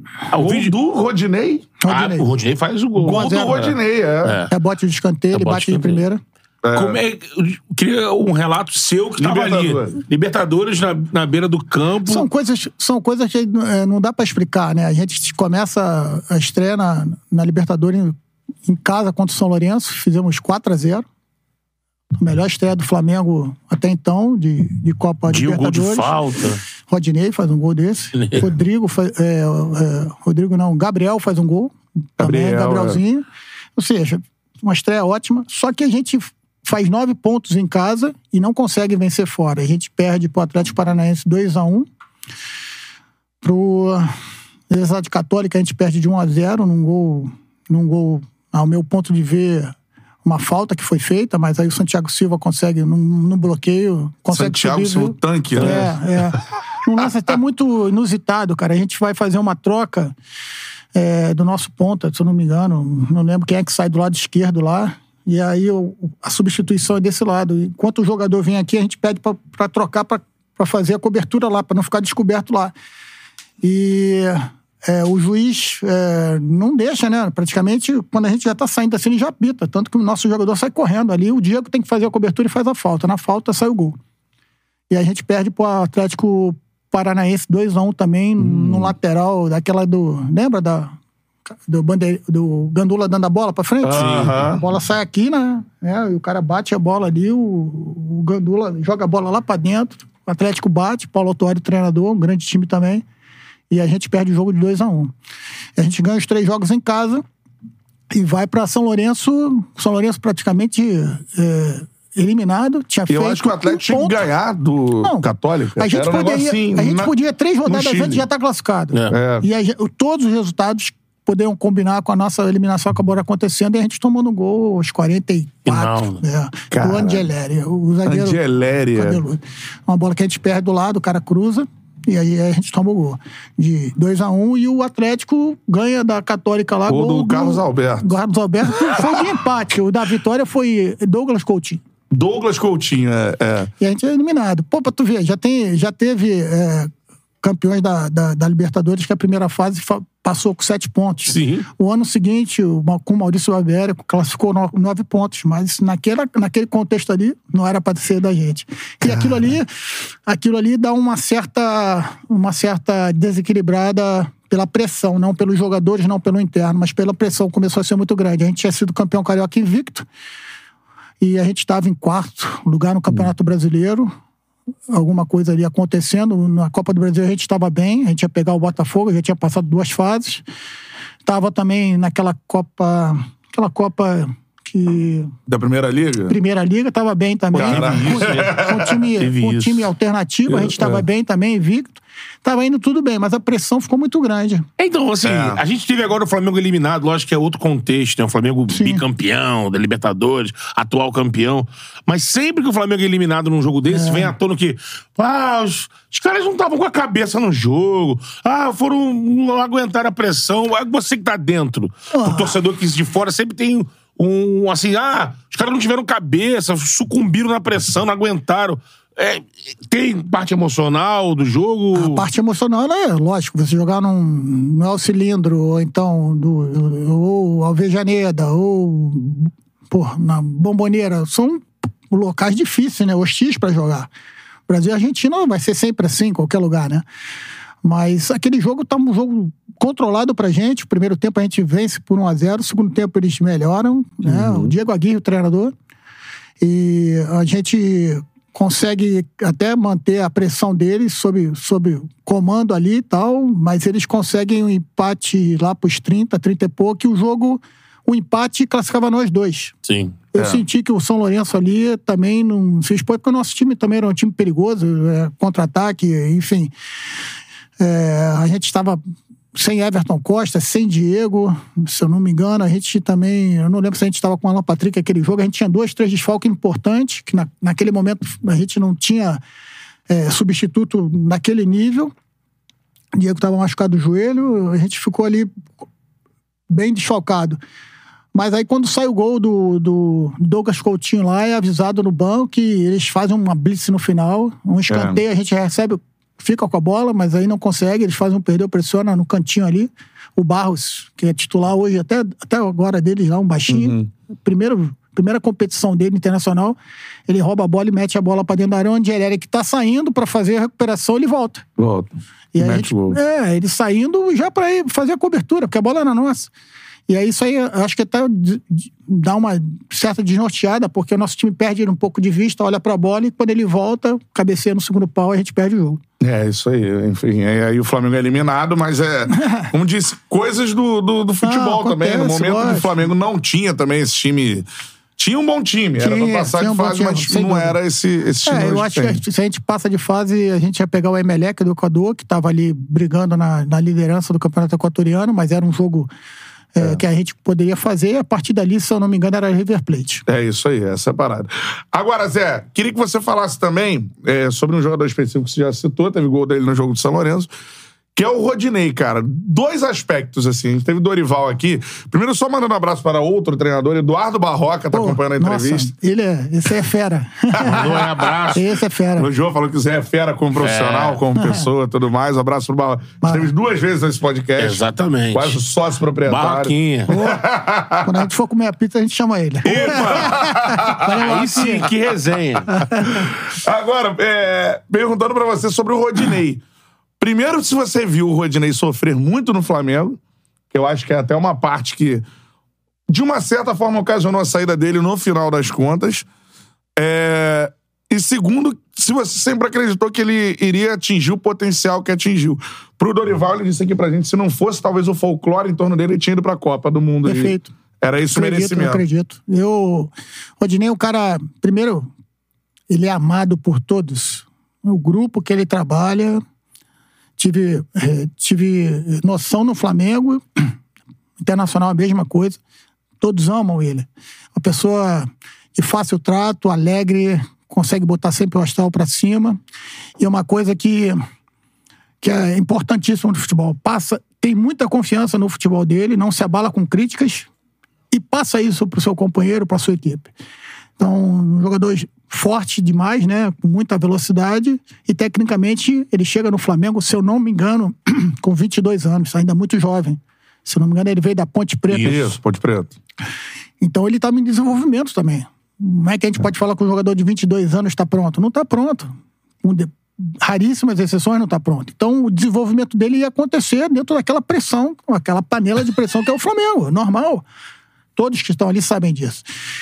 É, E ele vai ganhando experiência junto com o Pará, que é um cara também que foi contestado, mas hiper vencedor, por onde passou foi campeão. Libertadores, Nossa, e, e o Pará, um dos caras que mais abraçava o Rodinei, né? Dando que é uma coisa bacana que as pessoas também precisam saber disso. Sempre uma competição muito sadia entre os dois, e, e o Rodinei vai ganhando esse espaço. Eu falei, porra, o Rod, você tem, tem tudo pra seleção brasileira, o nosso, o nosso principal lateral direito é, foi o Cafu, jogou até os 40 anos. Então, cara, se você botar um pouquinho a cabeça no lugar, de trabalhar, de focar, aquela vaga ali é tua. Sempre falei isso pra ele Sempre também. falou isso? Sempre falei isso pra De ele. potencial. De potencial, chegava- de potencial, né? Então foi assim que a gente trabalhou. É porque eu falei, falei do Cafu e do Dani Alves, né? Que também É, tava. sim. Falei, então é você, cara, é o próximo. Depois do Dani é você. E acreditava é, muito no potencial dele, tanto ofensivo como defensivo. Defensivamente, ele precisava é, Corrigir. corrigir algumas coisas de tempo de bola, para fazer as coberturas de bola em diagonal, fechamento de linha quando a bola estava do lado oposto, e diagonais. Mas é, é um jogador com, com uma capacidade muito grande, tanto que muitas vezes jogou pra gente na linha da frente também, para que ele pudesse ter a experiência do Pará e também o escape dele, quando a gente ficou sem Everton. O Berrio também, infelizmente, se machucou logo depois. Fez Então, gol de título. né? Fez gol de título. É, Atlético Nacional. Não, isso não. Não, o Rodinei. Mas, Ah, sim, mas o Fluminense. Exato. Não, e, assim, hoje as pessoas falam, né? Mas é, quando a gente é, coloca um jogador numa posição diferente, a gente quer, falam que a gente é professor Pardal. Aí, por um motivo por outro, vem outro treinador e faz isso, alguma coisa, é o gênio, é isso, aquilo, nada disso. É o, o- o profissional que está ali sabe do potencial do seu jogador, né? Sabe aquilo que é o dia a dia. E com o Rodinei não foi diferente. Então, acredito que ele conseguiu dar uma reestruturada. Parece, todos falam que a presença do Felipe Luiz foi muito importante para ele no dia a dia, nos conselhos. Davi, ele, né, o Davi. Desculpa, o Davi Luiz. É.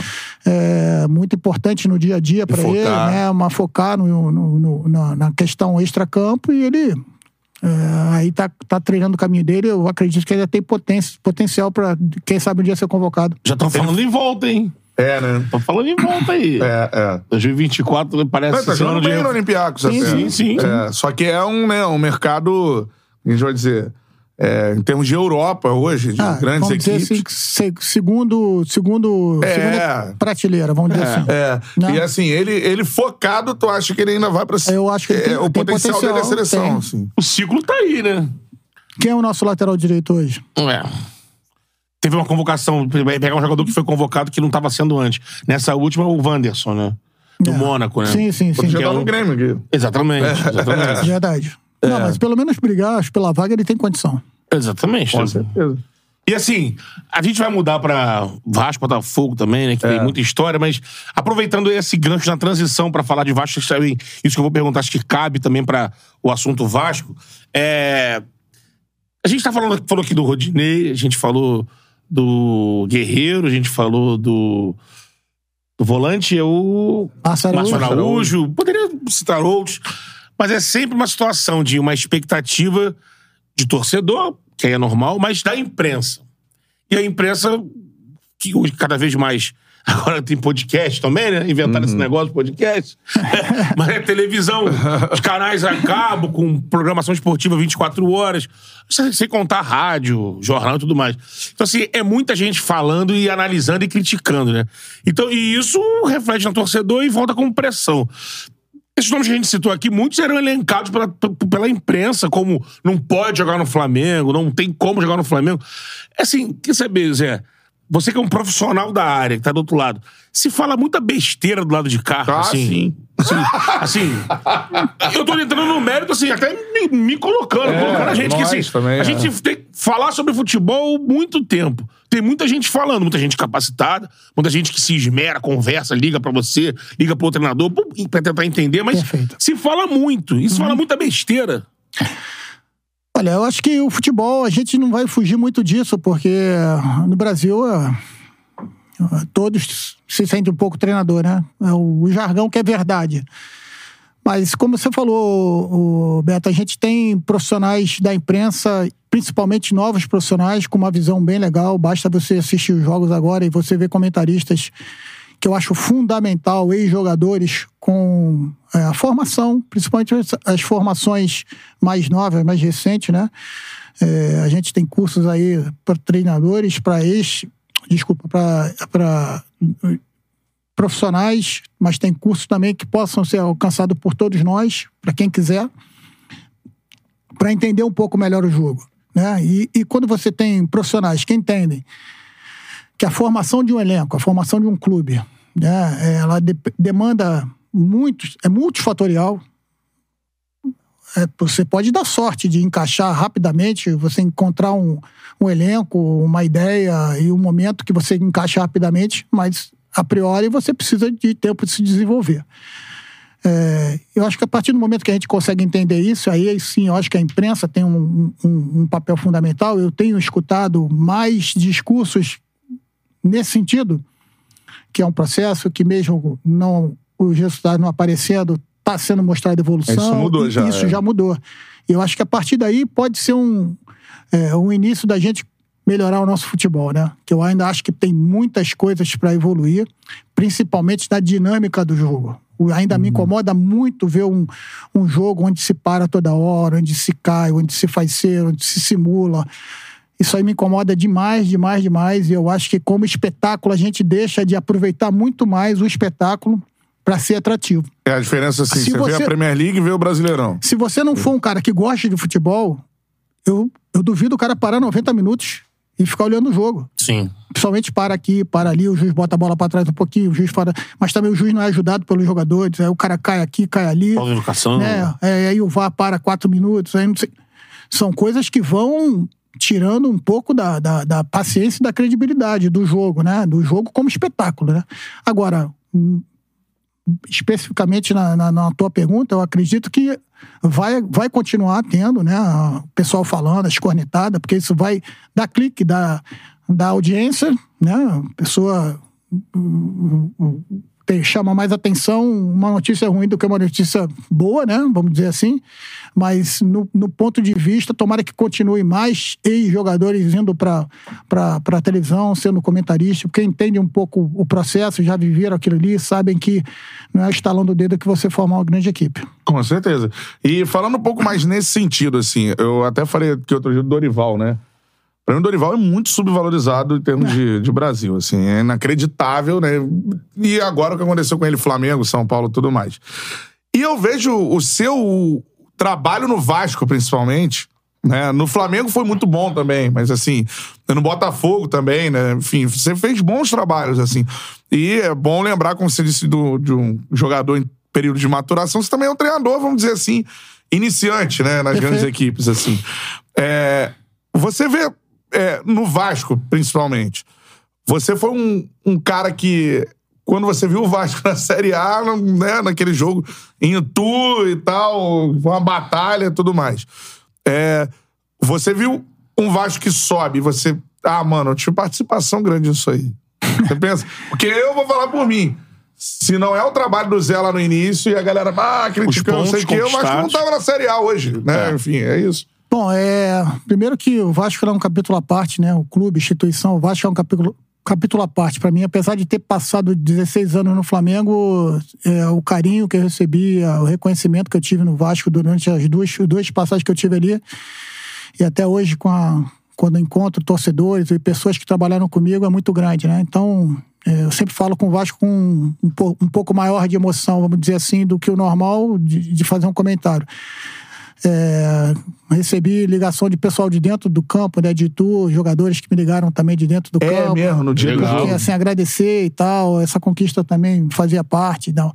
Mas, enfim, é, é, eu torço muito para que o clube é, mostre, continue mostrando essa evolução né, de fora de campo, que se traduza para dentro do campo também, porque é uma torcida apaixonada, é uma torcida que sempre acompanha o clube aonde for de forma incondicional como eles gostam de falar, não é um clube que tem uma torcida, é uma torcida que tem um clube. Isso aí é verdadeiramente, pela história do clube, se faz presente no, no dia a dia. É, mas assim, as pessoas não têm ideia do qual foi, quanto foi difícil montar o grupo do Vasco no passado. Né? É, eu lembro que é legal o falar, presidente Calçada me liga, né? Para fazer o convite ainda em dezembro de 2021. E ele fala. Tentar dar uma resumida aqui, né? Ele fala de uma forma bem resumida, falou assim: pô, eu quero Nenê mais 10. Eu quero mudar, eu quero fazer uma, uma mudança no clube, a gente precisa. O que aconteceu ano passado não pode acontecer esse ano, enfim. Acho que não tinha subido, é, né? Exatamente. E a gente começa um processo é, onde o valor de base, que, de teto que ele tinha me dado para oferecer, eu falei, presidente, posso tocar junto com o pessoal lá da análise as contratações, da carta branca, além de poder trazer minha pela primeira vez trazer toda a minha comissão técnica que eu queria trazer. Ele me deu carta branca para isso. E o Vasco ainda não tinha nem recebido aquele adiantamento da 777. O Vasco terminou aquele ano 2021 com três meses de salário atrasado.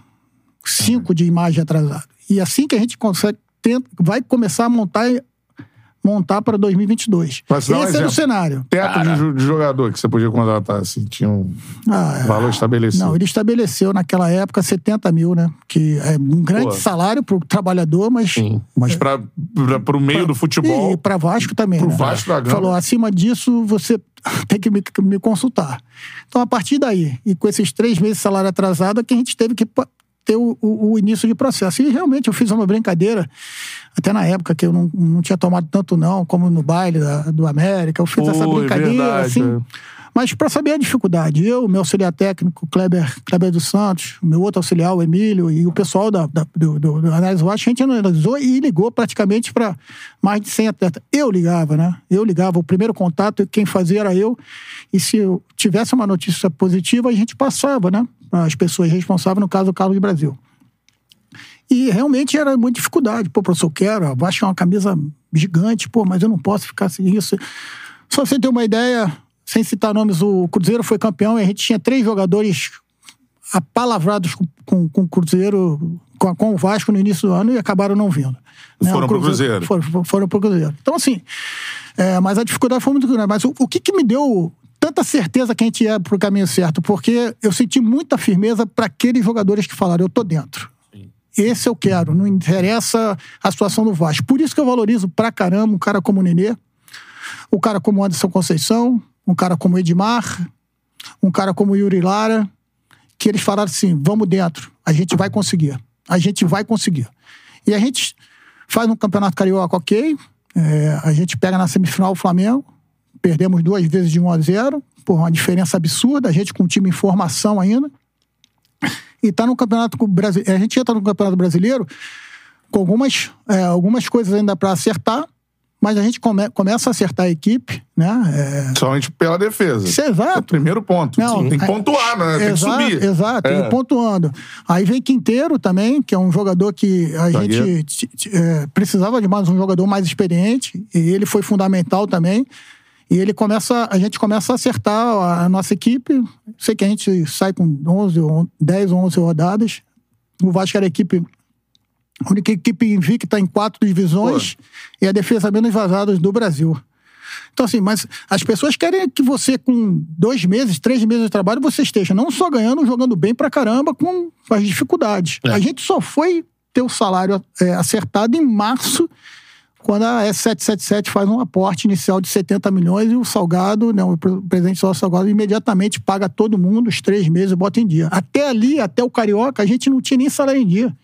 Não é nem salário em dia, não. A gente não tinha recebido um salário. Um salário. Um salário a gente não tinha recebido. Começou o ano e zero. É. Enfim, é, são essas coisas, né? Abraçaram o projeto. Eu, eu vou falar uma coisa pra você. Esse grupo que o Vasco subiu, que subiu com o Vasco, eu tenho uma prateleira especial pra todos eles. Um agradecimento especial, porque eles, o que eles fizeram pelo clube, lógico, pelas suas carreiras, porque o investimento, ir bem no Vasco é um investimento profissional pra Sim. caramba, o cara se valoriza, sem Óbvio. dúvida nenhuma. É o Vasco, é. E os meninos da base, que a base do Vasco é um, um capítulo à parte. Independente da, da condição que o Vasco tem, o Vasco tem uma categoria de base que sempre tem jogador diferenciado. Sempre tem. O Vasco, nem naqueles momentos de instabilidade, deixou de produzir jogador, né? Sempre tem jogador. Então, a gente teve ali Figueiredo, Peck, é, é, o É, Pode falar do Andrei. Andrei, Andrei tava lá, chegou um pouquinho depois, o É. Ulisses, zagueiro, Zé Vitor, zagueiro, JP, que agora tá Miranda. fazendo. Miranda tá fazendo sucesso no. No, no, no Botafogo, JP, que é base lá do JP é Vasco. base do É, Vasco. base do Vasco. Muitos jogadores E interessantes. Kelme, né? lateral esquerdo. E Kelme, que infelizmente é. se machucou, né? Então, assim, é, Marlon Gomes. Pô, Que sobem ali pra meio que apagar Olha, incêndio, né? Sobe é, na pressão. Uma pressão É. imensa, né? Então, assim, as duas passagens, de tanto 2017 como 2022, tem um lugar marcado especial pra mim. Pô, é bom você falar isso e desses jogadores que aí vira o ano, quase todo mundo embora. O Nenê foi o último, né? Que... Mas sabe o que, que o Nenê é especial? Porque ele me contou uma coisa fundamental pra mim, que, que, que, eu, que eu linkei exatamente com o pessoal lá do Vasco. Ele, no meio da nossa temporada ali, ele tem que ir a Paris pra receber a homenagem do PSG. Foi. Até que ele faz um gol na janelinha lá, Isso, e desafio lá, e tal. né? Quando a gente volta, eu falei, pô, aquela brincadeira, como é que foi aquilo lá? É fake, não sei o quê. Tu Aham. editou aquela porra, quantas vezes? Falou, professor, foi de primeiro. Falei, ah, não acredito, brincadeira. Aquelas brincadeiras nossas ali, ele fala um negócio pra mim. Eu não imaginava o quanto a torcida do PSG ainda lembrava e ainda eh, me apoiava e me idolatrava. E aí eu fui conversar com o pessoal do clube. Ele falou assim: sabe por quê, Nenê?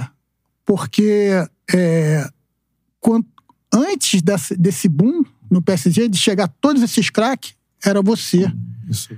Você acreditou no PSG lá atrás. E quando chega todo mundo, aquela primeira leva, ele fica. E sabe quem é o artilheiro do Campeonato Francês? O Ele. Nenê. É, é. Então a torcida reconhecendo nele um jogador que não foi jogar por dinheiro.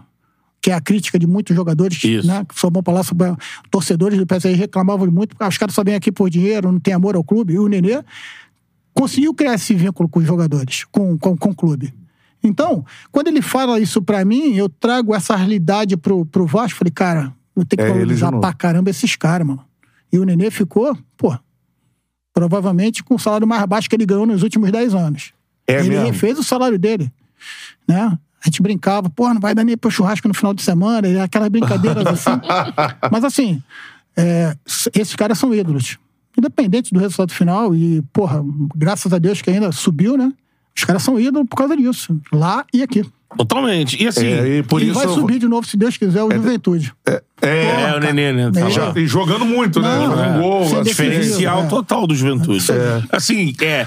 E como é que foi a tomada de decisão? Lógico, né? Você tá naquele processo. Você, de uma forma ou de outra, tá ouvindo tudo do em volta, mesmo que o clube, acho que o clube não tinha se manifestado em nenhum momento contigo de insegurança, mas você tá ouvindo torcida pressionando, aquela coisa toda. E chega uma proposta, imagino, muito Você boa. primeiro, né? Na A gente Série tá- B? Não, não, Não, não. a O primeiro é- era Cruzeiro, o segundo, se eu não me engano, era o Bahia. A gente É, tá mas em tava terceiro assim, lugar. é, confortável, né, naquele O momento. Vasco, não tinha, o Vasco não tinha entrado em nenhum momento no G4 em 2021. A gente entrou no G4 E não saiu mais. e nunca mais saiu. Aí chega a proposta do Japão pra você, profissional, tudo mais. Você, tipo, teve que pensar muito, até, Beto. até pela essa relação que você tinha com o grupo. Então, né? Beto, é o seguinte: é, financeiramente, vocês podem até não acreditar, mas era uma proposta que não era nem nada de outro mundo. Uhum. Mas assim, eu tinha sempre, sempre tive desejo de trabalhar no Japão, né? Pô, com conversas com o próprio Zico, conversas com o Nelsinho Batista, que ficou muito tempo lá. Eu tenho um grande amigo, né? O professor Diogo Linhares, que ficou lá como preparador físico do Nelsinho Batista. Ele me falava, pô, cada coisa muito legal. Tudo, tudo que eu consegui viver ali e comprovar, mas é, isso era para ter acontecido antes da, da pandemia. Esse clube mesmo chegou a me procurar. Não aconteceu, mas provavelmente eles ficaram com o nome. E aí, quando a coisa acontece, é, a gente já está ali na, naquele início de Campeonato Brasileiro. Eu falei, poxa, vamos discutir para a gente ir no final, no início de 2023. É, começou naquele, nesse ponto de 2023. O problema é que o, o clube lá começa a ir muito mal e eles querem, desculpa, querem trocar no início, no meio do, do ano.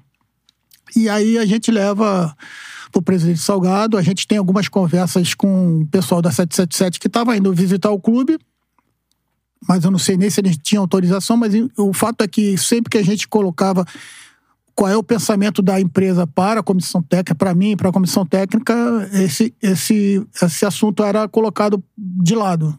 Em nenhum momento foi me dada a certeza de a gente continuar. Né? E aí a gente foi amadurecendo a ideia de, infelizmente, ter que trocar, mas tanto que isso demorou um tempo, mas eu não, não me pronunciei, porque eu estava realmente focado ali no Vasco, mas deixei com que as pessoas que estavam tratando é, alimentassem também. E aí a gente teve mais uma terceira, uma terceira conversa e o presidente falou: ó, até, o, até o meio do ano é, eu sei que você é o meu treinador, independente do que aconteceu. E tinha tido uma turbulência no Carioca, ele segurou as pontas mesmo. O presidente uhum. Salgado foi comigo, ele foi muito firme, né? Falou, o professor, mas quando eles chegarem, a gente não tem mais ingerência. Quem vai decidir são eles. E aí aquilo ficou claro para mim que a gente não tinha ainda certeza de ficar ou não. Não sabia se ia aparecer novamente uma proposta para o Japão. Uhum. Eu decidi tomar a decisão de ir. E eu não sei se certo ou errado, porque o Jorginho foi muito bem na reta final, subiu a equipe e mesmo assim não continuou, né? Então, eu não sei, é difícil a gente falar o que, que vai acontecer. Falar sobre, sobre é, hipótese é muito complicado, mas é. naquele momento eu achei que tinha que tomar aquela decisão. A, a Tomei com muita, muita dor, cara. Hum. Não, realmente foi difícil. Eu preferia ter ido no, no final do ano. Tinha pedido muitas vezes o pessoal de lá para esperar até início de 2023, mas eles queriam que fosse na hora. E é uma pressão dessa também, que você conhece do futebol brasileiro. É, e né, São Januário ali, ah, não sei o quê, Vasco. No momento que o Vasco, como você disse, é a realidade toda. Ele precisava se organizar minimamente para tentar subir. Né, a galera querendo um futebol melhor e tal, mais vistoso, mas numa realidade completamente é. diferente. E você sabendo como funciona o futebol brasileiro. Óbvio que essa pressão que você já viveu em outros clubes, isso te impulsionou também, Pesa, né? sem dúvida. Isso aí seria o tópico da minha parte falar que não. Pesa, é. sem dúvida que pesa. O profissional brasileiro sabe como é que é a pressão do dia a dia, né? É, duas derrotas do futebol, ali. Eu... Profissional do futebol, né? A gente estava é, encontrando uma, uma forma de jogar ali, mas realmente as dificuldades eram grandes. Até pela, pela, pela, pelos adversários e pelo plantel que a gente estava tentando ainda é, melhorar, né? Chegou depois Danilo Bosa, chegaram alguns outros jogadores. Então, assim, a gente estava tentando melhorar, mas dentro da possibilidade do, do Vasco, que naquele momento era uma possibilidades pequenas. Com certeza. Eu repito aqui o que eu já disse antes. Vasco subiu também por causa do, do Zé, né? Se não fosse o Zé, não tinha subido. Eu acho que hoje a torcida sabe isso. A gente tá lendo aqui os comentários. E muito carinho pra você, assim. Tanto a torcida do Flamengo, né? É, lá atrás, galera. Ah, não, pô, o Zé Ricardo um dia vai voltar pro Flamengo. Galera comentando aqui. Quando a torcida do Vasco hoje entende isso, eu acho que com o tempo passou, a galera olhou pra trás o que aconteceu, assim. O Vasco nunca, Principalmente o momento também. nunca foi tão. ah, Dentro daquele cenário da Série B com o Zé e sem o É. Zé. Sem o Zé, o time do Vasco em nenhum momento foi consistente, regular, passava com o mínimo de confiança, como com o Zé passava. Isso é fato. Era um time muito Depois, sólido. não Mesmo com o Jorginho tentando né? trabalhar, mas era. Era uma- é, oscilava demais. e- Subiu, cara. Ali não. Né, não, É, Não, porque e- é muita camisa, jogadores Sem ali. dúvida. né, deram- não, jogadores que entenderam Torcida, aquela... né? Abraçou. não, não, a torcida do Vasco é um capítulo à parte. A gente... O Vasco subiu porque São Januário fez a diferença. né? Eu também acho. Fez a diferença, não tem a menor dúvida. O adversário se incomodava com jogar ali com a gente. E quando a gente saía na frente era muito difícil. E a gente tinha como estratégia isso, né? Tentar fazer um início mais forte, porque é, para botar na frente, placar na frente, porque a gente sabia que Isso é legal falar porque você mistura o. é, ah, não. estratégia. Território hostil. Mas por que é território hostil? Porque você utiliza a estratégia Isso. De fazer um início mais forte. Sem focar dúvida. ali a energia ali no, nesse É, início, tá tudo mais, pra tentar sair na frente. É exato, isso, né? exato. É, E a, e a maioria das vitórias que conseguimos ali foram com gols marcados logo na frente, né? Com exceção ali de um outro jogo que a gente conseguiu só gol no segundo tempo. A gente normalmente saía na frente, né? Então fazia, fazia diferença, né? A gente, jogadores de experiência, o Nenê se entendeu bem com o Raniel, o Raniel fez gols importantes, né? O cara que estava muito tempo parado, a gente conseguiu equilibrar ali uh, carga de treino com ele ali e tal, a gente conseguiu, ele foi muito importante, ele queria muito, ele, professor, não vou perder essa chance nunca mais no, no Vasco. E, eu- e um detalhe, né? Quando eu ligo pro Raniel, ele não me conhecia, né? Eu falo com ele, Zé Ricardo, ele falou assim, eu quero. Falou assim, pô, Zé Ricardo do Vasco, eu quero, professor. Só quero uma chance. Eu não falei nada de dinheiro, de tempo, nada. Ele falou, eu quero. Só Caramba. preciso dessa chance. Então, assim, foi um cara. Tu vê que ele entra motivado demais pra jogar, todos os jogos disputa tudo, todas as bolas com muita vontade, porque ele sabia que talvez pra recuperar a carreira dele, talvez fosse a última oportunidade. É. E hoje ele tá bem na China, fazendo bastante gol. Fico bem feliz. Não, é bom falar disso sim. É outro jogador que eu acho que. Agora a galera olhando pra trás, depois do que aconteceu, até. Né, e aí não é, né, não é muito culpa do que aconteceu também. Não deu liga o Pedro Raul com o Vasco. Pedro Raul saiu, tá fazendo gol lá no México tudo mais. Mas a galera olha pra trás, eu acho, e na época criticava muito o Raniel, mas, porra, pegar aquele gol ali na, no- na Ilha do Retiro, meu irmão. Aquele pênalti ali com aquela, aquela pressão, né? E tudo que aconteceu depois. E o histórico, a história de vida do, do Raniel, eu acho que é uma coisa, como você disse, ele sabia que era a última chance Sim. dele, assim. Você teve essa preocupação quando ele veio pro Vasco do, do extracampo? Todo mundo sabe os problemas que o Raniel teve e tal. É, é, você teve essa preocupação? Não precisou ter? Com- Como, como o Raniel já chegou no Vasco, assim, Bom, pra ter essa última chance na carreira? É lógico, quando você vai fazer uma contratação, por mais que a gente tenha. Estava na época com, com, com um certo- uma certa pressa, você vai pegar referência com outros profissionais, né? Então, assim, fui pegar referência com outros profissionais, mas eu tive a certeza depois que eu tive o primeiro papo com ele. Né? Eu vi que ele estava realmente precisando daquela oportunidade e eu sabia que ele ia doar, se doar ao máximo pra gente, entendeu? Então, conheci a família dele, que ele levava os meninos lá e a, e a esposa para os treinos, às vezes aqueles treinos mais abertos ali e tal, a gente conheceu. E eu falei, pô, o cara tá focado, né? E a história, a história de vida dele é uma história difícil, de muitos, muitos jogadores que acabam passando por dificuldade. E a, a, a maneira como ele respondeu no telefone, realmente eu percebi que a, a gente poderia tirar bastante coisa boa, ele ajudar o Vasco e a gente ajudar ele. Então, eu acho que foi um, uma via de duas mãos, mãos bem, bem interessante para aquele momento do Vasco. E, Não, e- e- ah. e culmina no pênalti contra o esporte, né? Porra.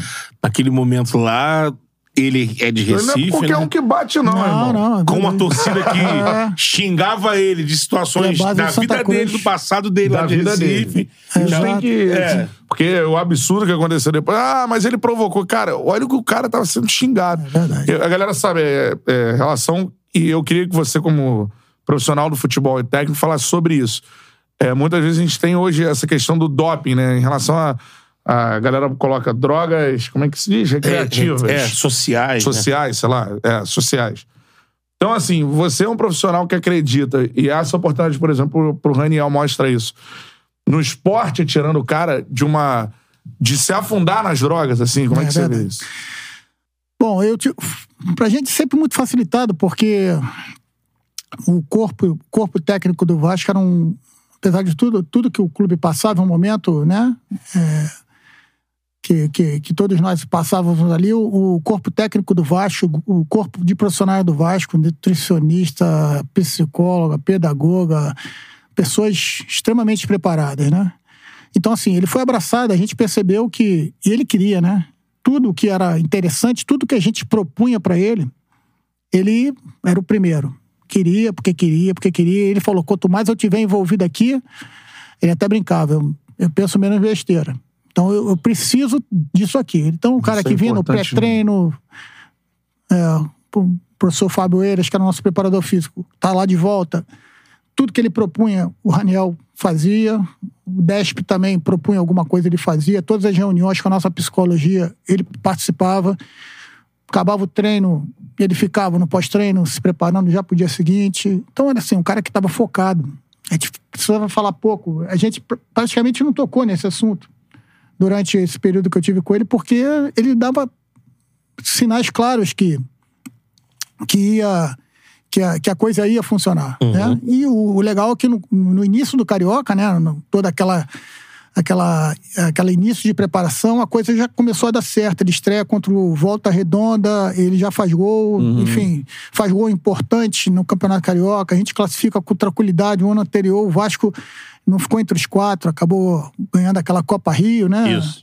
É, E a gente consegue classificar com quatro, cinco rodadas de antecedência, então isso aí facilitou um pouquinho a adaptação dele. Ele fazendo gols, a torcida, a torcida abraçou ele. Eu acho que foi, eu acho que foi pro Raniel e pro Vasco foi importante, foi bom pros dois. Com certeza. Eu Bacana. acho muito importante esse relato, é, porque eu tenho uma opinião, acho que, não sei se você tem também. O cara é pego no doping lá, hum, né, sei lá, vamos falar aqui, maconha, cocaína. Isso. Tá, o cara foi pego lá.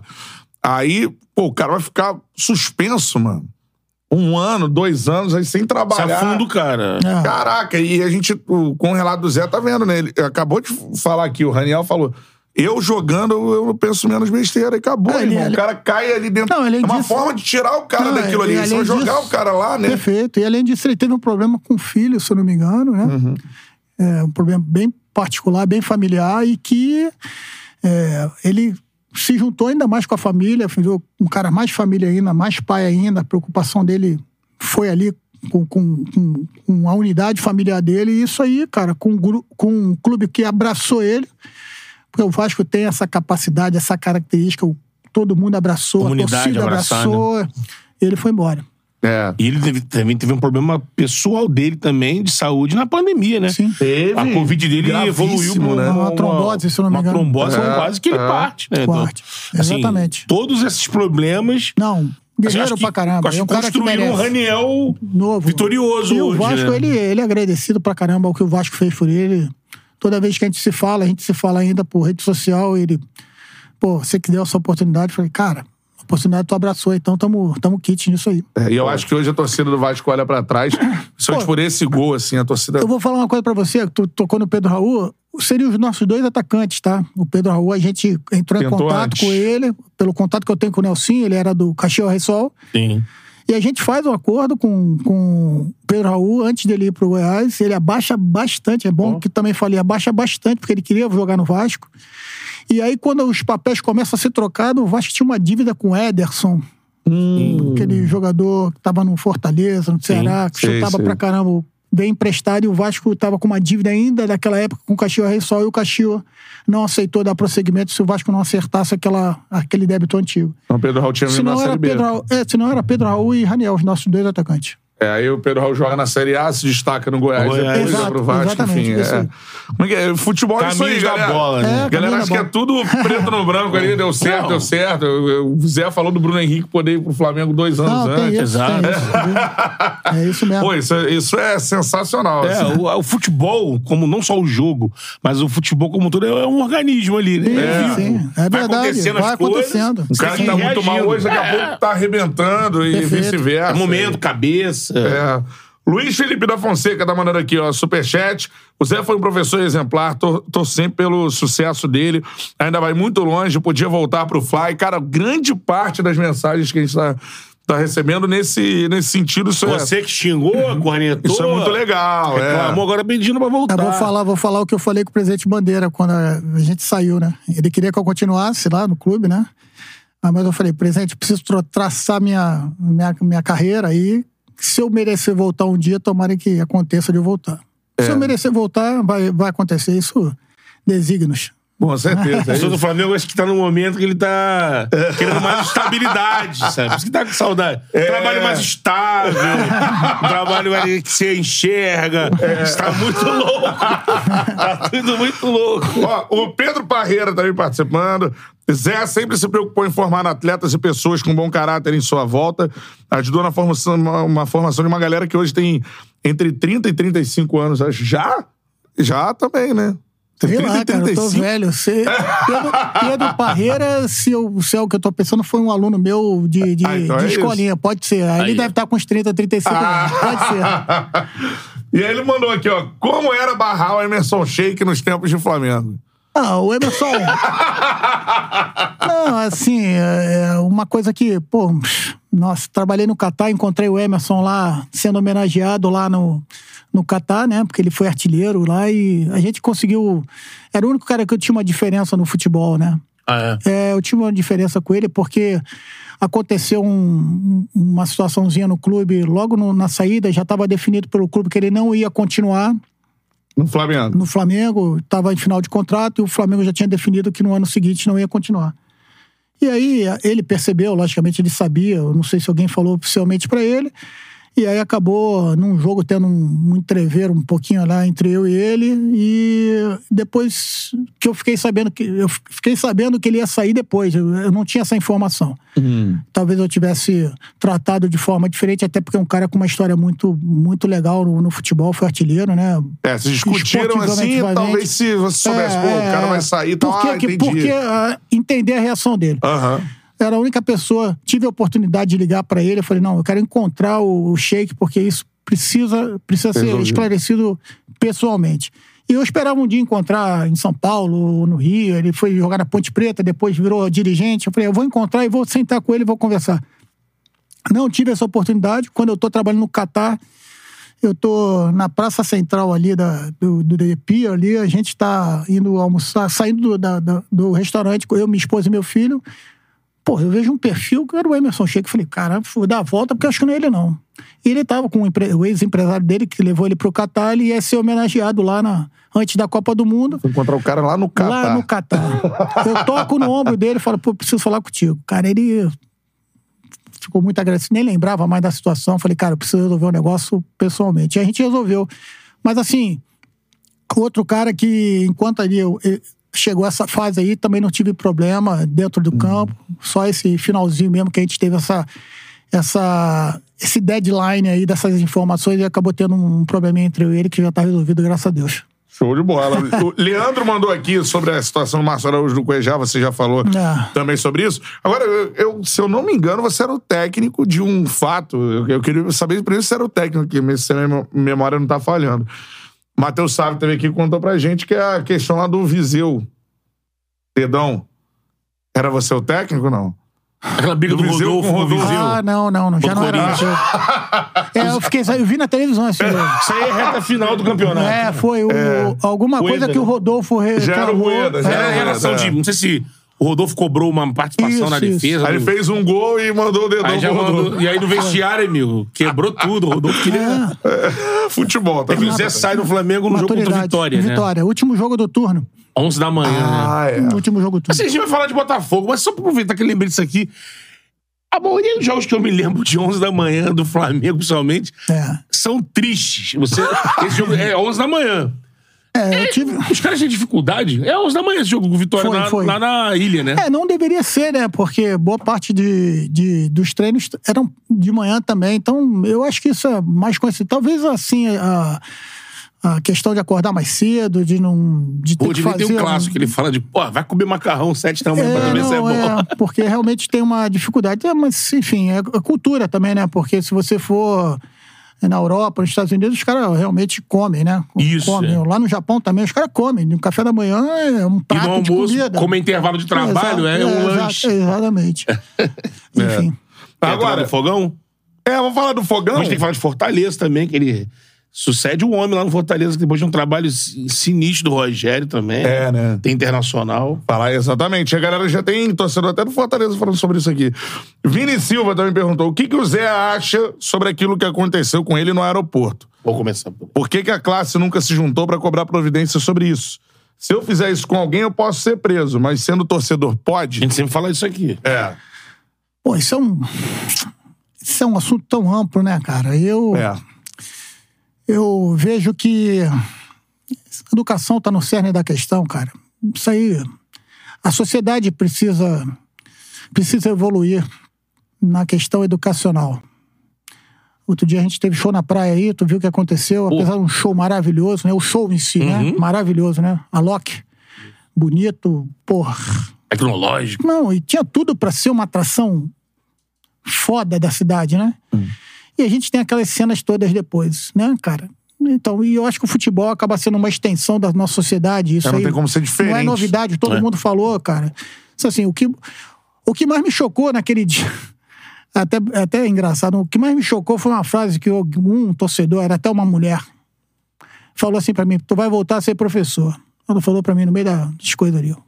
Se fosse um demérito. É demérito. Isso então, explica muito, mim, né? Isso explica muito. Ó, tu vai voltar, tem que voltar a dar aula. Burro, não sei o quê, tem que voltar a dar aula, tu vai voltar a ser professor. Pra mim, isso aí. É uma Para, né? profissão, se não for a mais meu importante Deus. de uma sociedade. Não, eu vou falar com. Eu sou um professor, eu vou continuar sendo. Orgulho, né? Na fichinha do médico lá, profissão, eu boto professor. Porque eu sou um professor. Isso aí é característica, não vou mudar.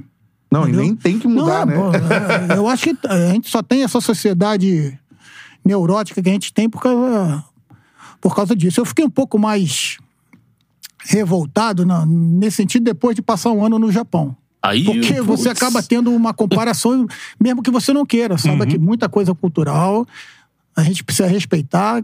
A nossa, a nossa cultura é linda, é maravilhosa, mas quando a gente entra na parte educacional, você vê que muitas das coisas vão se desdobrando, porque a gente. Não é que a gente tem educação, a gente não tem educação. Não tem. Então, Cara, dentro do absurdo que é, né, o que a gente tá chegando agora no futebol brasileiro, né, de agressão, em algum momento, Beirar a morte. é, tomara que não, mas tá se aproximando de acontecer algo muito grave, né? Bruno, é porque não morreu nenhum treinador e nenhum jogador, porque as mortes já aconteceram. É. Pô, os outros atores são a torcida. Quantos torcedores a gente está perdendo aí, cara? Toda hora. Toda hora tem um problema. É porque não morreu um treinador e nem morreu um jogador, graças É. a Deus. E sobre a, a classe, eu acho que a classe é sim revoltada com isso. Mas eu já falei, isso aí, se não houver um movimento de todos os protagonistas, porra, cara, aconteceu um negócio desse, para o campeonato, É. para tudo. Tudo, mas tem que parar. Vai parar? Não vai. E a máquina? Pode parar? Não pararam naquela semana que uma pedra quase cegou Foda, né? o Danilo Fernandes no Bahia. Exato, no Bahia. Deixou o Vila Santos Exato. internado na mesma semana. Rapaz, vocês- Pedrada no ônibus. Vocês acreditam que um vaso sanitário foi jogado da Fonte Nova? Vocês lembram É, disso? é, foi Caiu no- acho que foi- foi Fonte no- Nova? Foi na Fonte Nova? Acho que foi, Foi na a Fonte antiga Nova. Fonte Nova, né? Não, acho que foi no algum estádio do Recife. Mas Jogaram enfim, um vaso é. sanitário em cima da cabeça de um torcedor, morreram uma ou duas pessoas. Foi na Arruda, né? Porra, cara. Foi na Ruda. Meu Deus do céu. É. É, São os. Cara, os- isso é inac- ina- inacreditável. É, as tragédias elas vão acontecendo, cara. Mas, enfim. É, e não A é só gente- culpa do- dos treinadores e jogadores. Acho que o jornalista também tem que se envolver Não, não, nisso aí. não. Sim. O jornalista é ameaçado pra caramba e tal. é. Porque a gente não sabe onde isso vai chegar, né? Ou melhor, até sabe, né? Mas É. tem que ser feito alguma coisa. Agora, Mas- me impactou essa. Cara, essa, o que você relatou, dessa frase da, da mulher. É. que tá Isso diz pessoas muito, querendo né? te pressionar, te agredir. Exato. E, e ela falar isso de uma função Entender que, que, é um isso é uma professor, agressão, que- né? É, ah, vai voltar a perfeito. ser professor. É, aí, assim, lógico que- Aí, aí sim tá isso, tudo invertido. Isso né? que é- a gente sabe que é uma, uma parte, né? A gente não pode Sim. colocar a torcida do Botafogo, a torcida do Vasco, do Flamengo. Não, não. É uma parte bem pequena, mas que acaba eh, fazendo, fazendo mais barulho do que a outra parte, né? Enfim, mas... E aquela cena, Zé, eu falo por experiência assim, em casa, quando aquilo aparece com pessoas que não são do futebol, por exemplo, lá em casa, minha mãe, tia, pessoas que que- o futebol, beleza, mas quando assistem aquilo, é um, é assim, é um, é uma agressão tão forte, porque a cena é muito pesada. Pra quem não lembra, foi recente, né? O Zé tá desembarcando, vindo de Caxias, né, do Sul. Isso. O Botafogo é, perde eliminado da Copa do Brasil, né? E você é, já é demitido publicamente ainda lá. Na verdade, a gente conversa com o diretor do Botafogo e o presidente que para o melhor seria a saída. Foi uma- um, um papo bem tranquilo, até para que a gente pudesse proteger os jogadores na saída. Sim. Então a gente toma a decisão de comunicar, porque o presidente queria que fosse aqui no Rio, queria falar pessoalmente comigo, em respeito. Mas eu falei, presidente, é, fica à vontade, não se preocupa com isso. A gente faz o comunicado agora para ter uma, uma, uma, uma- um desembarque mais tranquilo, para que os jogadores possam. Mas enfim. Muita gente que assistiu falou assim, pô, mas o, o Zé tá muito exposto ali, não tinha ninguém, nenhum segurança do Botafogo, um funcionário. Até pra vocês pra, pra explicar se de fato teria que ter, se você sentiu que teria que ter, ou por, pelo fato de já ter anunciado lá que tava É, fora. talvez por isso. É Você verdade. Tava desembarcando aqui, já não sou mais treinador, acabou ali o Exatamente. trabalho. Porque muita gente falou, pô, como é que deixa o técnico ali passar um saguão sozinho? É, tá? mas o fato não é nem isso, né, Beto? Eu acho que o fato, muito mais do que sair sozinho ou não, é o fato é que, é, assim, as pessoas perdem um pouco a Ter noção. atitude, né, E agora, esse final de semana, algum treinador também aí de ponta falou queria que alguém, que, que as pessoas, os torcedores reclamassem assim da política, né? Como reclamam de um, de um treinador, como reclamam de um, de um, de um jogador. A gente tinha que buscar ser tão, tão é, Enfático. enfático, veemente com as questões que são mais mais importantes na sociedade, mas as pessoas não conseguem ter essa visão. Pelo contrário, pelo contrário, passam mão em cima de vários absurdos que acontecem no nosso, nosso dia a dia, na nossa política, mas quanto a isso, eles acham que vão ficar maior e que vai fazer alguma diferença isso. Entendi, é. É, com certeza. Ele foi lamentável. Agora, falando sobre isso, você assumiu o Fortaleza, você teve torcedor do Fortaleza aqui te elogiando, e num período muito complicado, que é a saída de, talvez... é, agora tem o Voivoda, né? É óbvio que tá fazendo um grande trabalho no É. Fortaleza. Talvez em termos de título ainda, o Rogério seja maior. É Série B, né? Nordeste. É, Copa E- do Nordeste, pô, e o exatamente. Cearense. Cê- cê- vamos falar um pouquinho do Fortaleza. é, a gente não pode falar do presidente, né? O presidente Marcelo é uma pessoa Marcelo. que talvez seja Marcelo o, Paz. só, talvez seja o, o- o dirigente mais, é, vamos dizer assim, mais, é, dizer, não sei se vencedor, mas o, o presidente mais é, Deu mais presente resultado. e o cara mais vitorioso, entre aspas, colo- colo- colocando vitória não só títulos, né? Porque é um cara que consegue fazer um- uma revolução no clube, né? Um clube com orçamento, agora um orçamento bem maior, co- consegue fazer investimento, tanto que está comprando os jogadores. Mas lá em 2018, investimento. 2018, não, 2019, né? São investimentos muito. muito é, vamos dizer assim, menores do que um, um, um time de primeira divisão, de Série A, tem que ter. Mas ele é um cara com uma, uma visão é, é, comercial, uma visão é, de clube muito grande. Então, para mim, ele é um. Tem que falar do, do, do Marcelo antes de falar do Fortaleza. Eu, eu- o que você falou, acho que resumiu. A gente está entrando numa situação bem complicada, que é a, que é a saída de um, de um treinador que não foi demitido, né? Pelo contrário, ele, ele pede para sair, para ir para o Cruzeiro. Um cara que vinha até então com talvez o maior treinador do, que o Fortaleza já teve. Agora, Sim. realmente, o Voivoda está fazendo uma história também muito bonita. E a gente entra naquela, naquela pressão de ter que manter o, o, o, aquilo que, o- que, que, o, que o Rogério vinha fazendo. O fato é que a gente tem uma estreia contra o Fluminense e logo no primeiro jogo a gente perde um jogador importante, que é o nosso zagueiro, sai machucado. E a gente tem um, no iníciozinho um pouquinho mais difícil, a coisa estava começando a dar uma engrenada, mas é, com poucos jogos. O Rogério também tem problemas no Cruzeiro e sai do Cruzeiro. Sai do Cruzeiro na mesma semana que eu saio do Fortaleza. Aquilo ficou uma pressão muito grande, porque a torcida começou a pedir ele de volta, né? É. Então, assim, é, não, não- foi um, um momento, um movimento curto, né? Um momento curto da minha carreira, mas eu, eu conheci pessoas de profundo caráter e um clube em transformação e, e uma torcida apaixonadíssima que deu para perceber. Também atletas é, comprometidos, né? Tanto que a gente é, sempre que pode tenta fazer contato com outros atletas. Levei o Quinteiro pro Vasco por causa disso, por causa daquela passagem lá. Assim, infelizmente foi essa coincidência ali e eu entendi. No momento eu fiquei um pouco chateado porque eu fiz um. eh, tinha certeza que era a escolha certa, o, o Fortaleza crescendo, né? Era o clube certo, para o meu momento certo. Mas infelizmente essa coincidência acabou pressionando muito ali o presidente. Naquele momento eu fiquei chateado com toda com tudo aquilo que rodou. A gente estava no, no nosso principal objetivo de, de continuar na Série A, a gente estava ali dentro, muito próximo da zona de rebaixamento, é verdade, mas não entramos em nenhum momento na zona de rebaixamento e a gente ia ter um final de campeonato brigando ali para manter o a, a equipe. Mas teve essa coincidência aí, logicamente que o- a volta do Rogério é, foi uma coisa que ó, quase que meio que natural. O Fortaleza tá aí podendo ser Não, primeiro time Não. Nordeste chegar a uma final de, de Campeonato Sul-Americano. Né? e se É. o fizer, vai ser muito merecido. E que você, o que você viu de estrutura, comparado ao que você já rodou aí, tá? Que nível?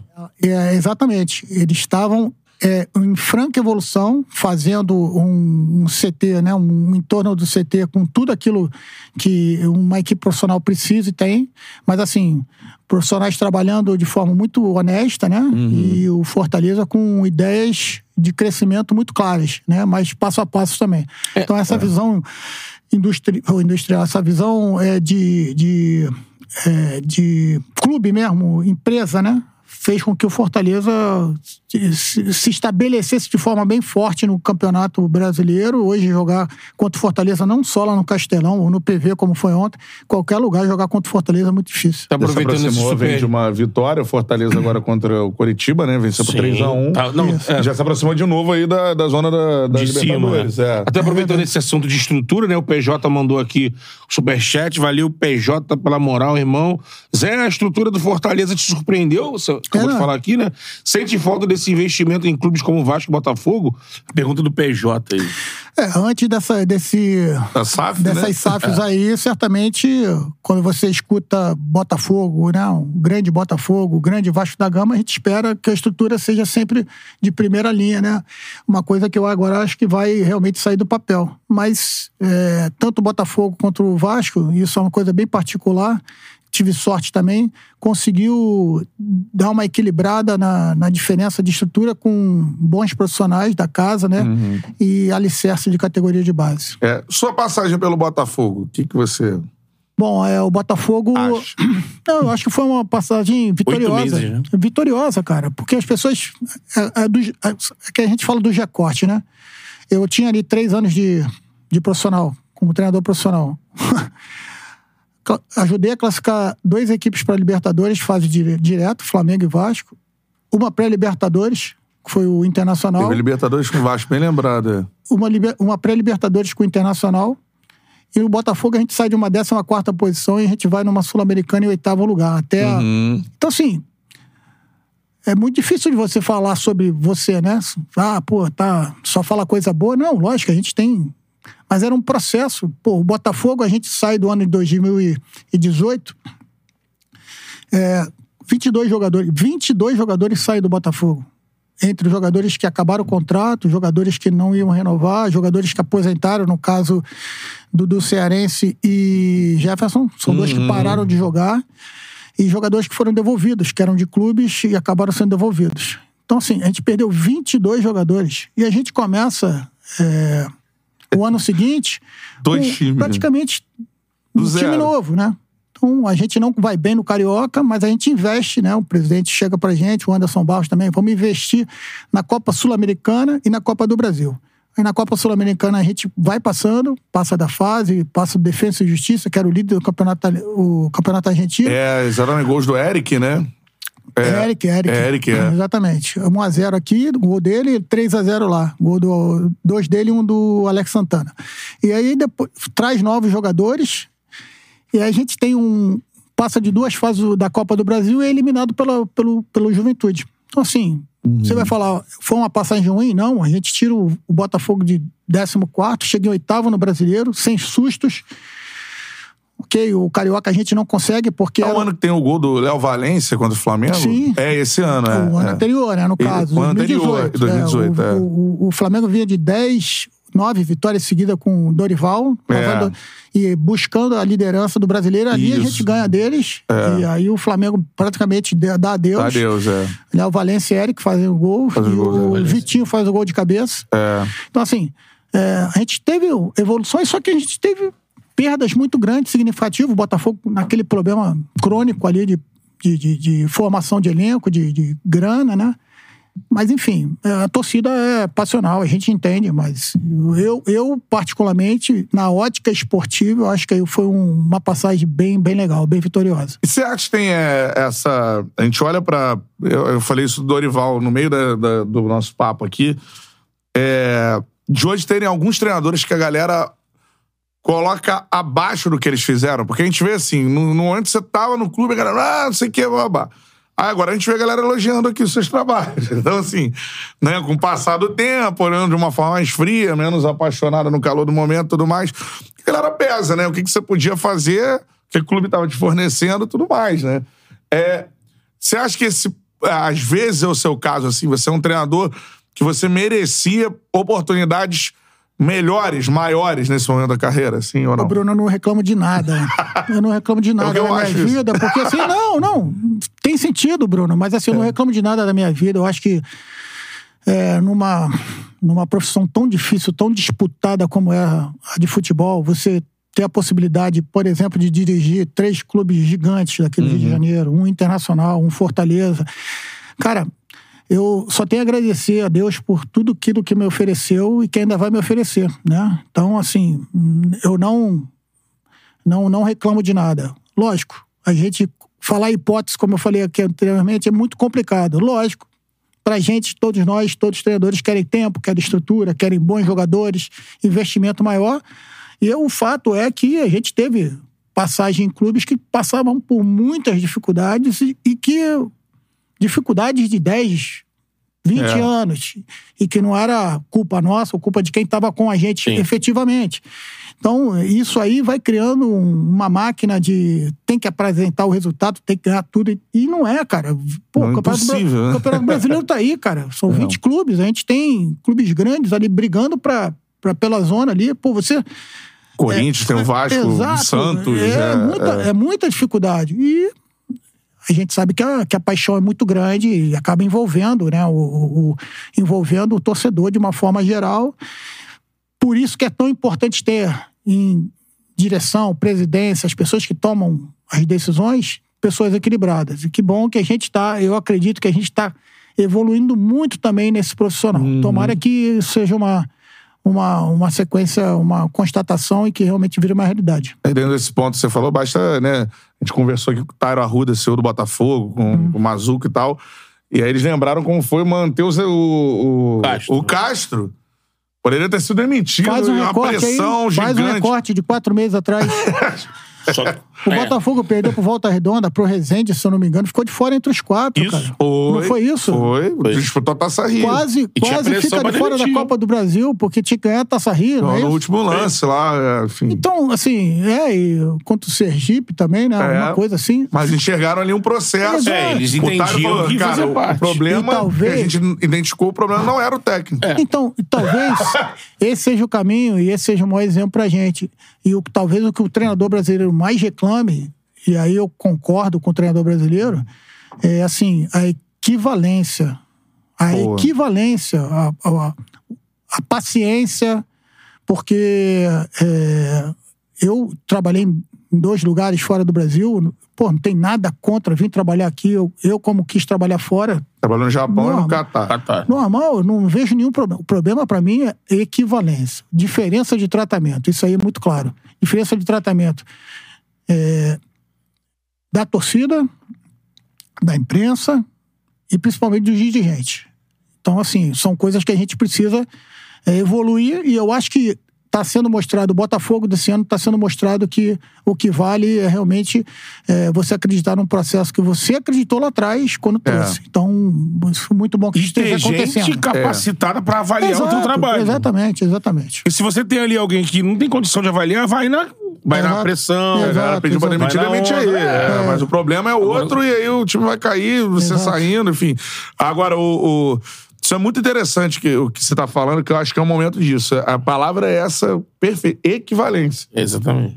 Não, não é mérito ou, né, é, ah, não, predileção privilégio. pelo treinador É, brasileiro. não, eu não tô, equivalência. Não estou entrando nem na- no mérito da equivalência é, também curricular, né? Porque, na verdade, o, o treinador brasileiro ele não pode trabalhar em alguns, alguns mercados. É. Existe, exigem algumas coisas, e aqui não.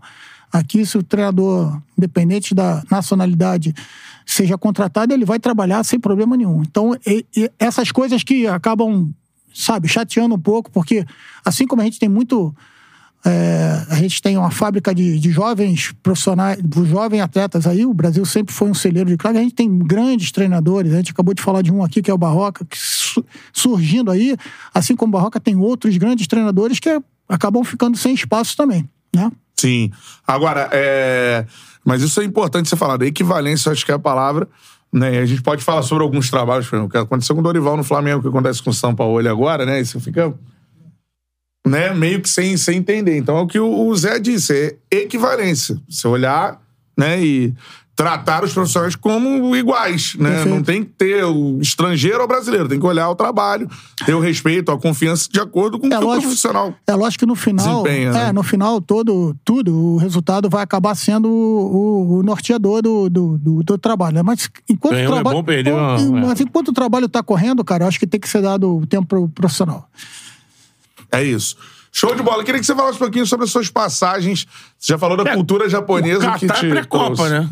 Foi pré-copa. Doha, né? Ficou Isso, Você isso. viu aquele clima ali? É, falasse um pouco aí. Você chegou aí lá na Copa? Não, eu vi a Copa, o, o torneio de preparação deles foi de Copa das Nações Árabes, né? De países árabes, né?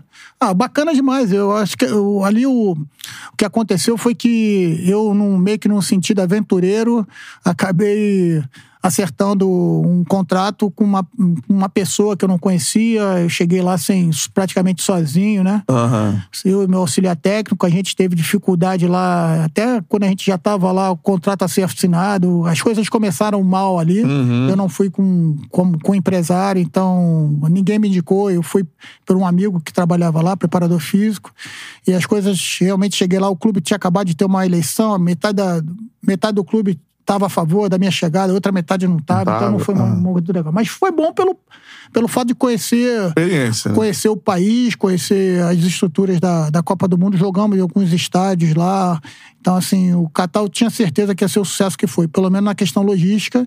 Você conhece. Tudo muito perto, né? Você, duas horas e meia, você vai de norte a sul e três horas e meia você vai de leste a oeste no, no país. país. No país.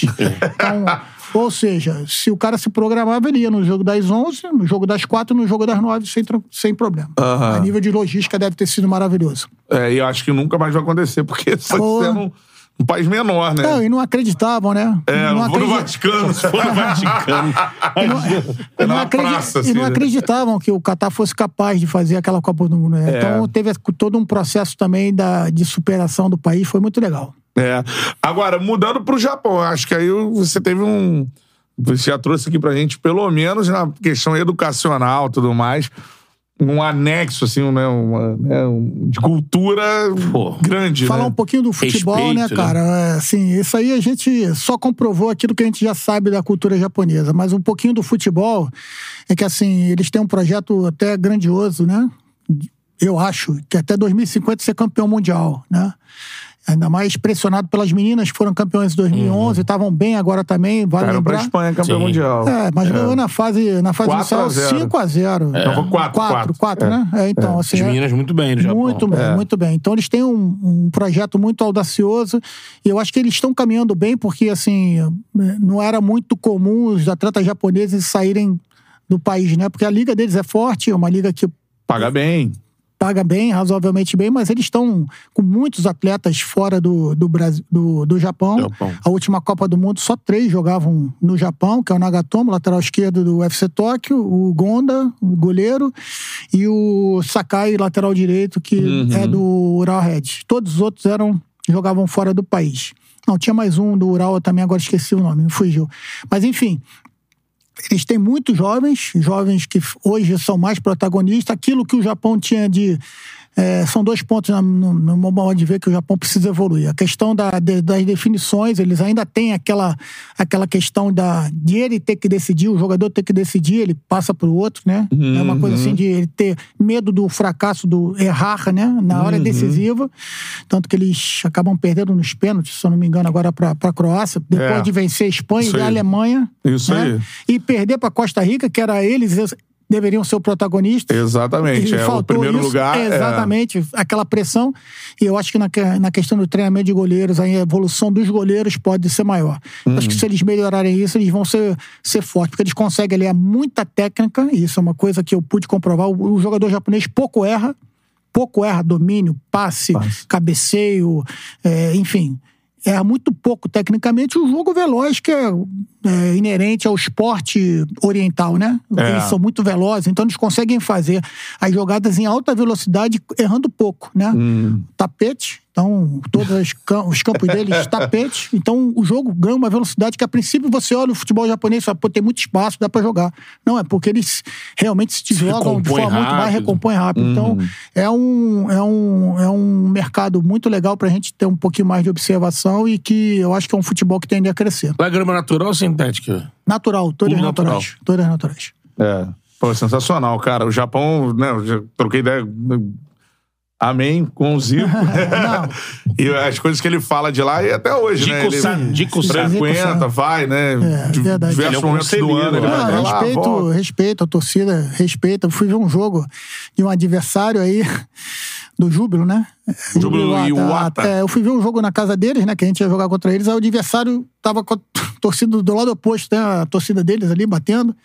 Aí enquanto os jogadores aqueciam, né? Quando os jogadores saíram para aquecer, saíram do aquecimento para trocar e voltar, para todo mundo, eles pararam toda, a torcida do Júbilo se apresenta, né? Fala assim, pá, torcida, mas antes É, tem um locutor, né? um locutor. Ele É. assim: é, queria dar boas-vindas à torcida adversária, porque viajou tanto e tal, sejam bem-vindos e tal. Aí todo mundo bate palma Porra, pra torcida igualzinho. adversária. todo mundo bate palma pra torcida adversária. Aí depois que a torcida adversária se apresenta, agradece, eles Aham. começam a bater, torcer pra equipe, que é uma coisa inimaginável. né? Igualzinho aqui, É, inimaginável.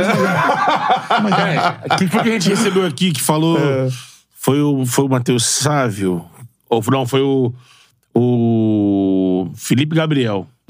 É tempo de Kashima, né? Sim, sim, sim. Aí ele falando que, pô, sai daqui do Flamengo, aquela loucura, e tá lá. Tem um jogo do Kashima e eles é, perderam o jogo em casa, alguma coisa assim. Pô, ele chegando lá, ele fala pro companheiro, alguém que ele citou que era, acho que era brasileiro também. É, vamos, chamou, vamos jantar, né? Ele falou, não, mas pô, perdemos, né, em casa, vamos segurar ele. Isso, cara? Que já tem isso não, cara. Chega Não, lá, falta- não, o pessoal aí- encontra no shopping, encontra na rua. Não, Primeiro que o japonês, ele tem total respeito pelo profissional, Respeito. né? Não, e professor, nem- então. Nem chega, né? Não, ele fica te olhando assim, ele quer tirar uma foto, ele quer um autógrafo, mas ele fica te olhando, ele não te aborda. Se você fizer um sinal de positivo, dando ok, aí ele chega perto de você e pede uma foto e tal. Assim, vocês têm uma ideia, é, Shizuoka, quase cinco horas de Narita, né? Onde eu voltei, né? Parte da torcida foi, a torcida organizada foi em Narita. Eu falei, poxa, mas eu, o diretor me ligou, pô, o pessoal quer se despedir de você e tal. Eu falei, pô, mas marca no meu. Por que, que os caras vão pra lá em Narita, né? Pô, pode marcar no meu, na saída do meu apartamento ali, a gente se despede. Falou, não, eles não querem incomodar você no apartamento, não, eles vão a Narita. Ah, Aí queriam não te saber o horário e tal. Chegou lá, tirou foto, agradeceu. Tá, tá, é diferente. Ah, Ah, sim. E que, pra se comunicar quebra no inglês ali com os caras, Então, lutando o tempo todo. a minha cidade falava pouco inglês, né? Mas assim, Tóquio, a cidade maior é Yokohama, Osaka tem mais, mais afluência do inglês. Eu me viro bem no inglês, apesar de não Uhum. ser fluente, me viro bem.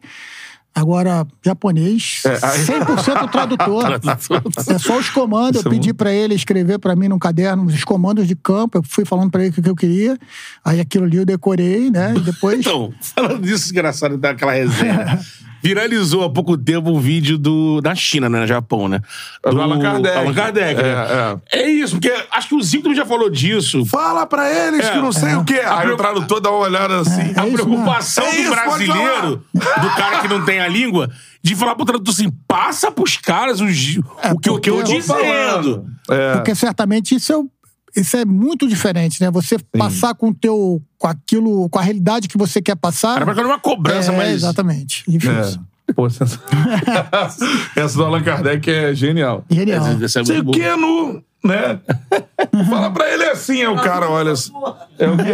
Traduz essa porra. É o cara. o Foda-se o dinheiro! Aí ele toma um ar assim, o tradutor. e- É verdade, é por aí. Avisa pro Não, cara botar o dinheiro no. O vestiário tem uma emoção que é muito difícil de você, na tradução, passar exatamente aquilo que tu quer. Palavrão, o principalmente. palavrão, é. O que vai tocar o cara do mesmo jeito que toca o, É, o teu jogador aqui brasileiro nativo, né? É diferente, é diferente. E agora, daqui pra frente, Zé, na sua carreira, o que, que você tá pensando? Bom, na verdade, eu tô com, com a ideia, né, de, de, de estudar alguma coisa que, alguma proposta que possa ser de médio e longo prazo, como sempre, né? É, tem algum, tem alguma, alguns clubes que me procuraram, acabamos não acertando, mas é, eu queria é, continuar a minha ideia de trabalhar fora do país, mas também não tenho pressa para nada. Aquilo esperando. Acho que a gente tem um, um campeonato brasileiro cada vez melhor aqui. É, o, o nível está aumentando, é, grandes clubes estão se estruturando, isso aí vai ser muito bom para o futebol brasileiro, acho que é a médio prazo. A minha maior preocupação agora é com, com, com o que a gente vai fazer com a nossa categoria de base, porque eu vi que a CBF, eu não estava aqui, em fevereiro passado, tomou uma decisão que, ao meu, meu ponto de vista, não é muito bom para nós, como formadores, de aumentar o, o número de estrangeiros por, por, por equipe. Eu acho que isso a médio e longo prazo vai prejudicar muito a nossa categoria de base. Se nós não fôssemos um clube, um, um- um país formador, não teria problema. Por exemplo, como o Catar, não tem formação. Então é, É. importante que você tenha E tem gringos. gringos ali. Mas a gente. é, eu acho que foi uma decisão um pouco impensada, não foi debatida, as pessoas não comentaram muito. Eu tenho a impressão que daqui a 4, 5 anos a gente vai ver o reflexo disso. Porque isso aí são vagas de, de atletas, de profissionais, porque se você investe, vamos falar de um Palmeiras, de um Flamengo, enfim, de uma, equi- uma equipe que gaste 1 milhão e 200, 2 milhões, como se, se fala aí, por mês numa categoria de base. Para que, que eu vou investir aí 12, 15 milhões por ano se eu posso trazer um jogador do Equador, do Chile, da Venezuela, enfim. E eu não sei se há essa necessidade, entendeu? Então, assim, mas, enfim, sobre o meu, meu futuro, estou esperando, vamos ver o que vai acontecer. Estou aberto a gente conversar. Ah, tá certo. Não, mas predileção continuar fora do Brasil. é isso. Então, é, eu gostei muito de trabalhar no Japão. Se tiver a oportunidade de voltar, estaria, estaria no meu escopo, sem dúvida nenhuma, mas. é, Mas não fecha a porta Não fecha a voltar. porta, em hipótese nenhuma. Tá certo. Ó, só uma notícia que saiu por aqui, o Matheus mandou aqui agora, né? Já tem Final o- da Copa do Brasil. Teve É, sorteio acompanhando o agora. sorteio aqui, Opa. acabou? Primeiro, acabou. Primeiro jogo no Maracanã, segundo jogo no Morumbi. Gostou não, Betão? Hã? Eita! Ó, a notícia é Arrascaeta e Luiz Araújo. Os dois? Entre quatro e seis semanas de recuperação É podem muscu- ficar muscular, fora da né? Copa do Muscular é Brasil. complicado. né? Limão. É. Mas dão boa lá pro lado da gana, né? é, amigo. É. É, no irmão. tapetinho. Botafogo no tapetinho. 24 não tá aí, vamos planejar. Vai ser a final da Copa do Brasil, cara. É, tem a final. É, lembrando que o Botafogo joga no tapetinho no, sábado, contra Sábado. o Flamengo. E o Botafogo até agora ele venceu exatamente todos os jogos no tapetinho. Bateu o recorde ontem, né? Parece que 11 jogos. 11 vitórias, em casa. Então cabe ao Sensacional, Flamengo, né? infelizmente. Em 11 jogos. Pô, que legal. Impressionante. Não, não, maravilhoso ver o Botafogo. ver o Botafogo numa. Depois de tanto tempo aí, né? É. Sem ser, ter esse protagonismo, conseguir fazer o que tá fazendo, cara. Eu acho que seria importantíssimo a gente pegar esses exemplos pra gente poder É. melhorar o o, futebol do- brasileiro como um todo. Planejamento, Não, né? sensacional. Do, do colocar o profissional de ponta na área dele e trabalhar o Uhum. Botafogo. dúvida. A gente falava isso aqui ontem no pós-jogo da rodada aqui do Thiago, no pós-rodada. É, vai, o, o- o Botafogo bota. É a sexta folha. É a sexta folha dos 20 e é líder com corpos de vantagem. Não, o time jogando muito bem, né? cara? Jogando bem, Impressionante. encaixado, as tomadas de decisão, assim, mudanças de técnico. Desde o. Caçapa, que foi, Sim. tipo, uma, Uma sacada sacada. boa, né? A chegada do Bruno Lage, a substituição. A, a- Não, e as trocas, se você pegar o jogador. O Botafogo hoje tem dois jogadores por posições, assim, Isso. que você pode fazer o que foi feito na Copa Sul-Americana contra o de defesa, sem problema. A queda técnica está sendo muito sutil quando troca um por outro, ou então às vezes até melhora, né? Pô, jogadores como o Luiz Henrique ser uma opção. Poxa, um É. menino de ouro, cara. E entrou ontem mais uma vez. O Diego O Costa Danilo Barbosa, o. Baita, o Matheus Fernandes, né? O meiazinho, né? O Lucas Não, Fernandes. Lucas Lucas Fernandes, Fernandes. Então, assim, são jogadores. Acho que o Botafogo foi muito bem nas contratações. Tem um joga... dois jogadores que ele foi fundamental. O Cuesta a gente já sabe que é uma realidade. Para mim, o melhor zagueiro do Brasil aí, dois, três anos seguidos. E o, o volante, né? O O Marlon Freitas. Marlon Freitas, é, Tá que, jogando que é base bola. do Fluminense aqui, estava no Atlético. E o Adrielson, Ele é. É. eu acho que, pô, fez, fez PR muito também, bem. outra chave Não, também, né? Daí foi o goleiro de São Paulo na Copa, na, naquela fi- semifinal de Copa São Paulo, ele era um absurdo já. É Ele mesmo, já um no contra o. Flamengo? É, a gente É. jogou a semi, quarta de finais contra o São Paulo. e- Caraca, Que era um e- timaço, né? O quê? Eram os favoritos do São Paulo. O Se não era favorito, né? o São Paulo é o único time de base que eu guardo a escalação do adversário inteira. Aquela aí, treinado pelo Jar- Jardim, André Jardim. Jardim, é. né, Vinha ganhando tudo, a gente consegue bater eles nas quartas de finais. E aí, aí falou: ó, depois ganhou de São Paulo, a gente tem que ser campeão. No Time- título do, tinha do Anthony, Flamengo, né? Tinha um Anthony nesse time? Não, Anthony não. Tinha Luiz Araújo. PR, cara, David Neres. David cara, Neres. essas paradas são muito maneiras. Assim. O time do São Paulo, PR no gol, Luiz Araújo. Não, é PR, Ah, sabe a escalação time? Sei, PR, Foguete na lateral direita, que foi do Vasco. Lucas Cal e Iago Maidana. Ah, Caraca, olha Maidana. só. lateral esquerdo era Inácio, está jogando na Espanha, é, em Portugal. Dupla de, de volantes era Banguelê, Matheus Banguelê. O menino que veio do Bahia, Arthur, muito bom jogador, eu não sei onde é que está.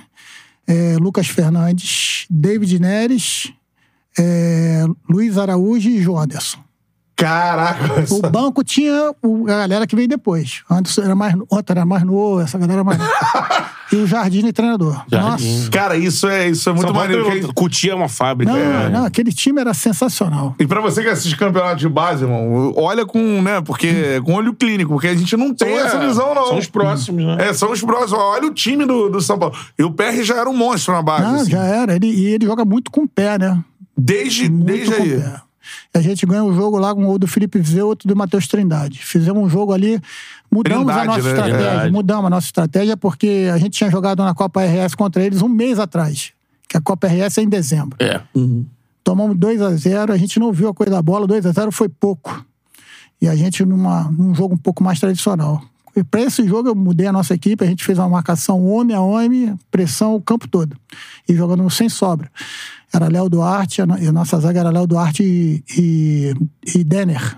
Né? E os caras rápido, o Thiago fazendo a cobertura, a gente foi pressionar. Foi só assim que a gente conseguiu igualar o jogo, pressioná-los, forçar o erro. E aí o Felipe Zevo estava iluminado naquela Copa São Paulo e o Matheus Trindade também. A gente ganhou o jogo 2 a 0 Mas um jogaço. Caraca, sensacional. Você pensar agora.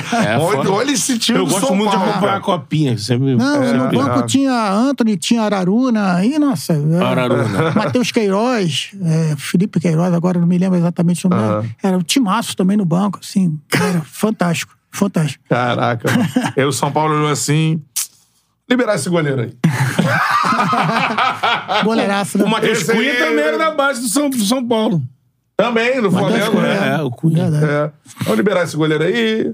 Pós-Rogério, até hoje São Paulo. É o Cara. peso, né? De ter um ídolo, né? É. Sempre vai ter a comparação, não tem jeito. Exatamente. Tem O. Volpe ficou um tempo lá, mas nunca era aprovado, saiu. É.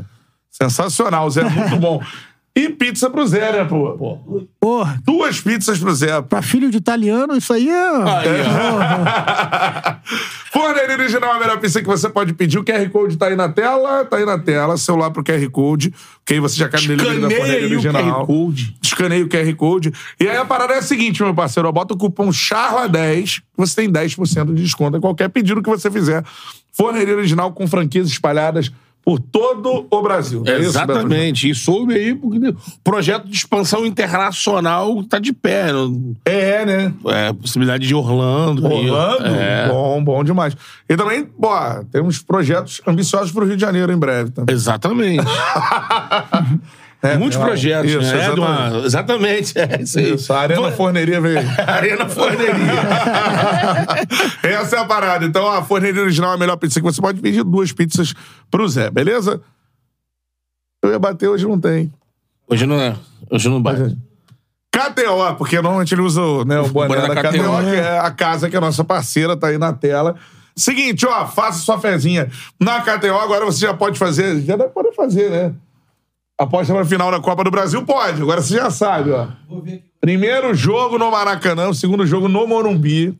17 e 24. É, se a Rascaeta jogar, jogará no, né, no- no- ali no máximo esforço pra estar pronto pra final. Todas as vezes que o Arrascaeta jogou voltando de contusão, ele jogou bem e ganhou. É mesmo? Eu acho, né? Dorival Júnior injustiçado do outro lado. É, isso aí a bola pune, amigo. Meu medo é esse, meu medo é esse. É, o jogo vai ter todos esses Né? Ingredientes. Ingredientes. tem Ramos Rodrigues e Lucas Moura. Tem Rames Rodrigues e Lucas Moura. Mas tem Bruno Henrique, tem Gabigol. Não, um baita de um jogo, uma grande final, É. né? Vamos tentar estar nessa final aí. Vamos estar. Mexendo aí os pauzinhos já. É, isso aí. Vamos aqui mexendo as peças no É, tabuleiro. hashi.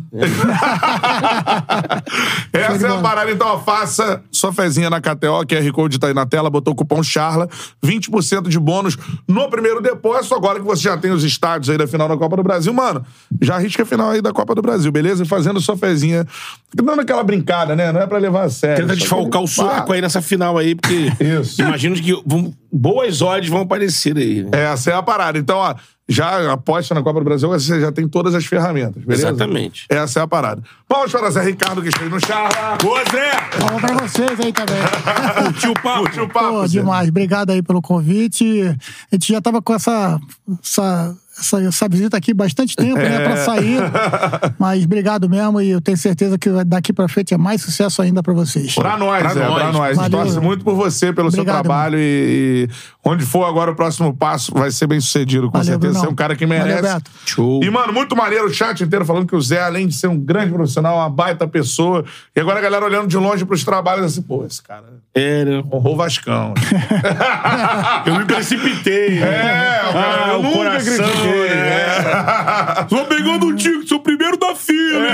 Tem um cara que fala isso aí. Isso aí. Betônia, aquele abraço, semana cheia no Charla. Semana hein? cheia, irmão. Produção aí, ó. Chup. Amanhã tem Hélio de la Penha aqui no Charla, mano. Show, hein? Momento maneiro do Botafogo, demais, né? Com certeza. Gênio do humor aí, Hélio de la Penha na parada. Figuraça, né? Figuraça. Multiprofissional, né? É. Da comunicação, Isso. das artes. Um, um- eu sou um fã do De La Penha, assim. Pô. Muito orgulhoso de bater esse papo com ele aí, pô. É isso aí. Amanhã Hélio de la Penha no Charla, beleza? E se liga na agenda que tem gente pra caramba pra vir ao longo da semana. Agenda no Instagram. Já pode avisar semana que vem, já, né? Semana que vem, a partir do dia 3, domingo, chegamos lá. Já podemos avisar? Isso. Segunda-feira, primeiro episódio, né? Segunda-feira? É, não- É, segunda-feira, primeiro episódio. isso. Então, ó, Charla Podcast estará em Porto Alegre semana que vem. Ok? O Tour do Charla aí. Notícia de agora, né? Exatamente. Notícia em primeira mão. É, chegaram os bilhetes agora, Agora. e tá sabendo. Semana que vem, a partir de segunda-feira, estaremos já uma semana em Porto Alegre. Estou conversando com a galera lá do Sul, que vai ser. Pô, só, Ó, mano, cada ó, convidado Está prometendo. Miguelzinho trabalhando, Pô. mano. Miguelzinho tá aqui, ó. É. já tá ficando calvo. Já. Já tá tendo que ir no médico de novo. Tá, tá. Seguinte, ó, semana cheia em Porto Alegre vai ser maneiro demais. É Beleza? o Tour Charla KTO aí. É essa Porto parada. Alegre. Lá em Porto Alegre. Valeu, galera. Aquele abraço. Tamo junto. Se for Charla Podcast. Fica ligado é nas redes aí. É, nóis.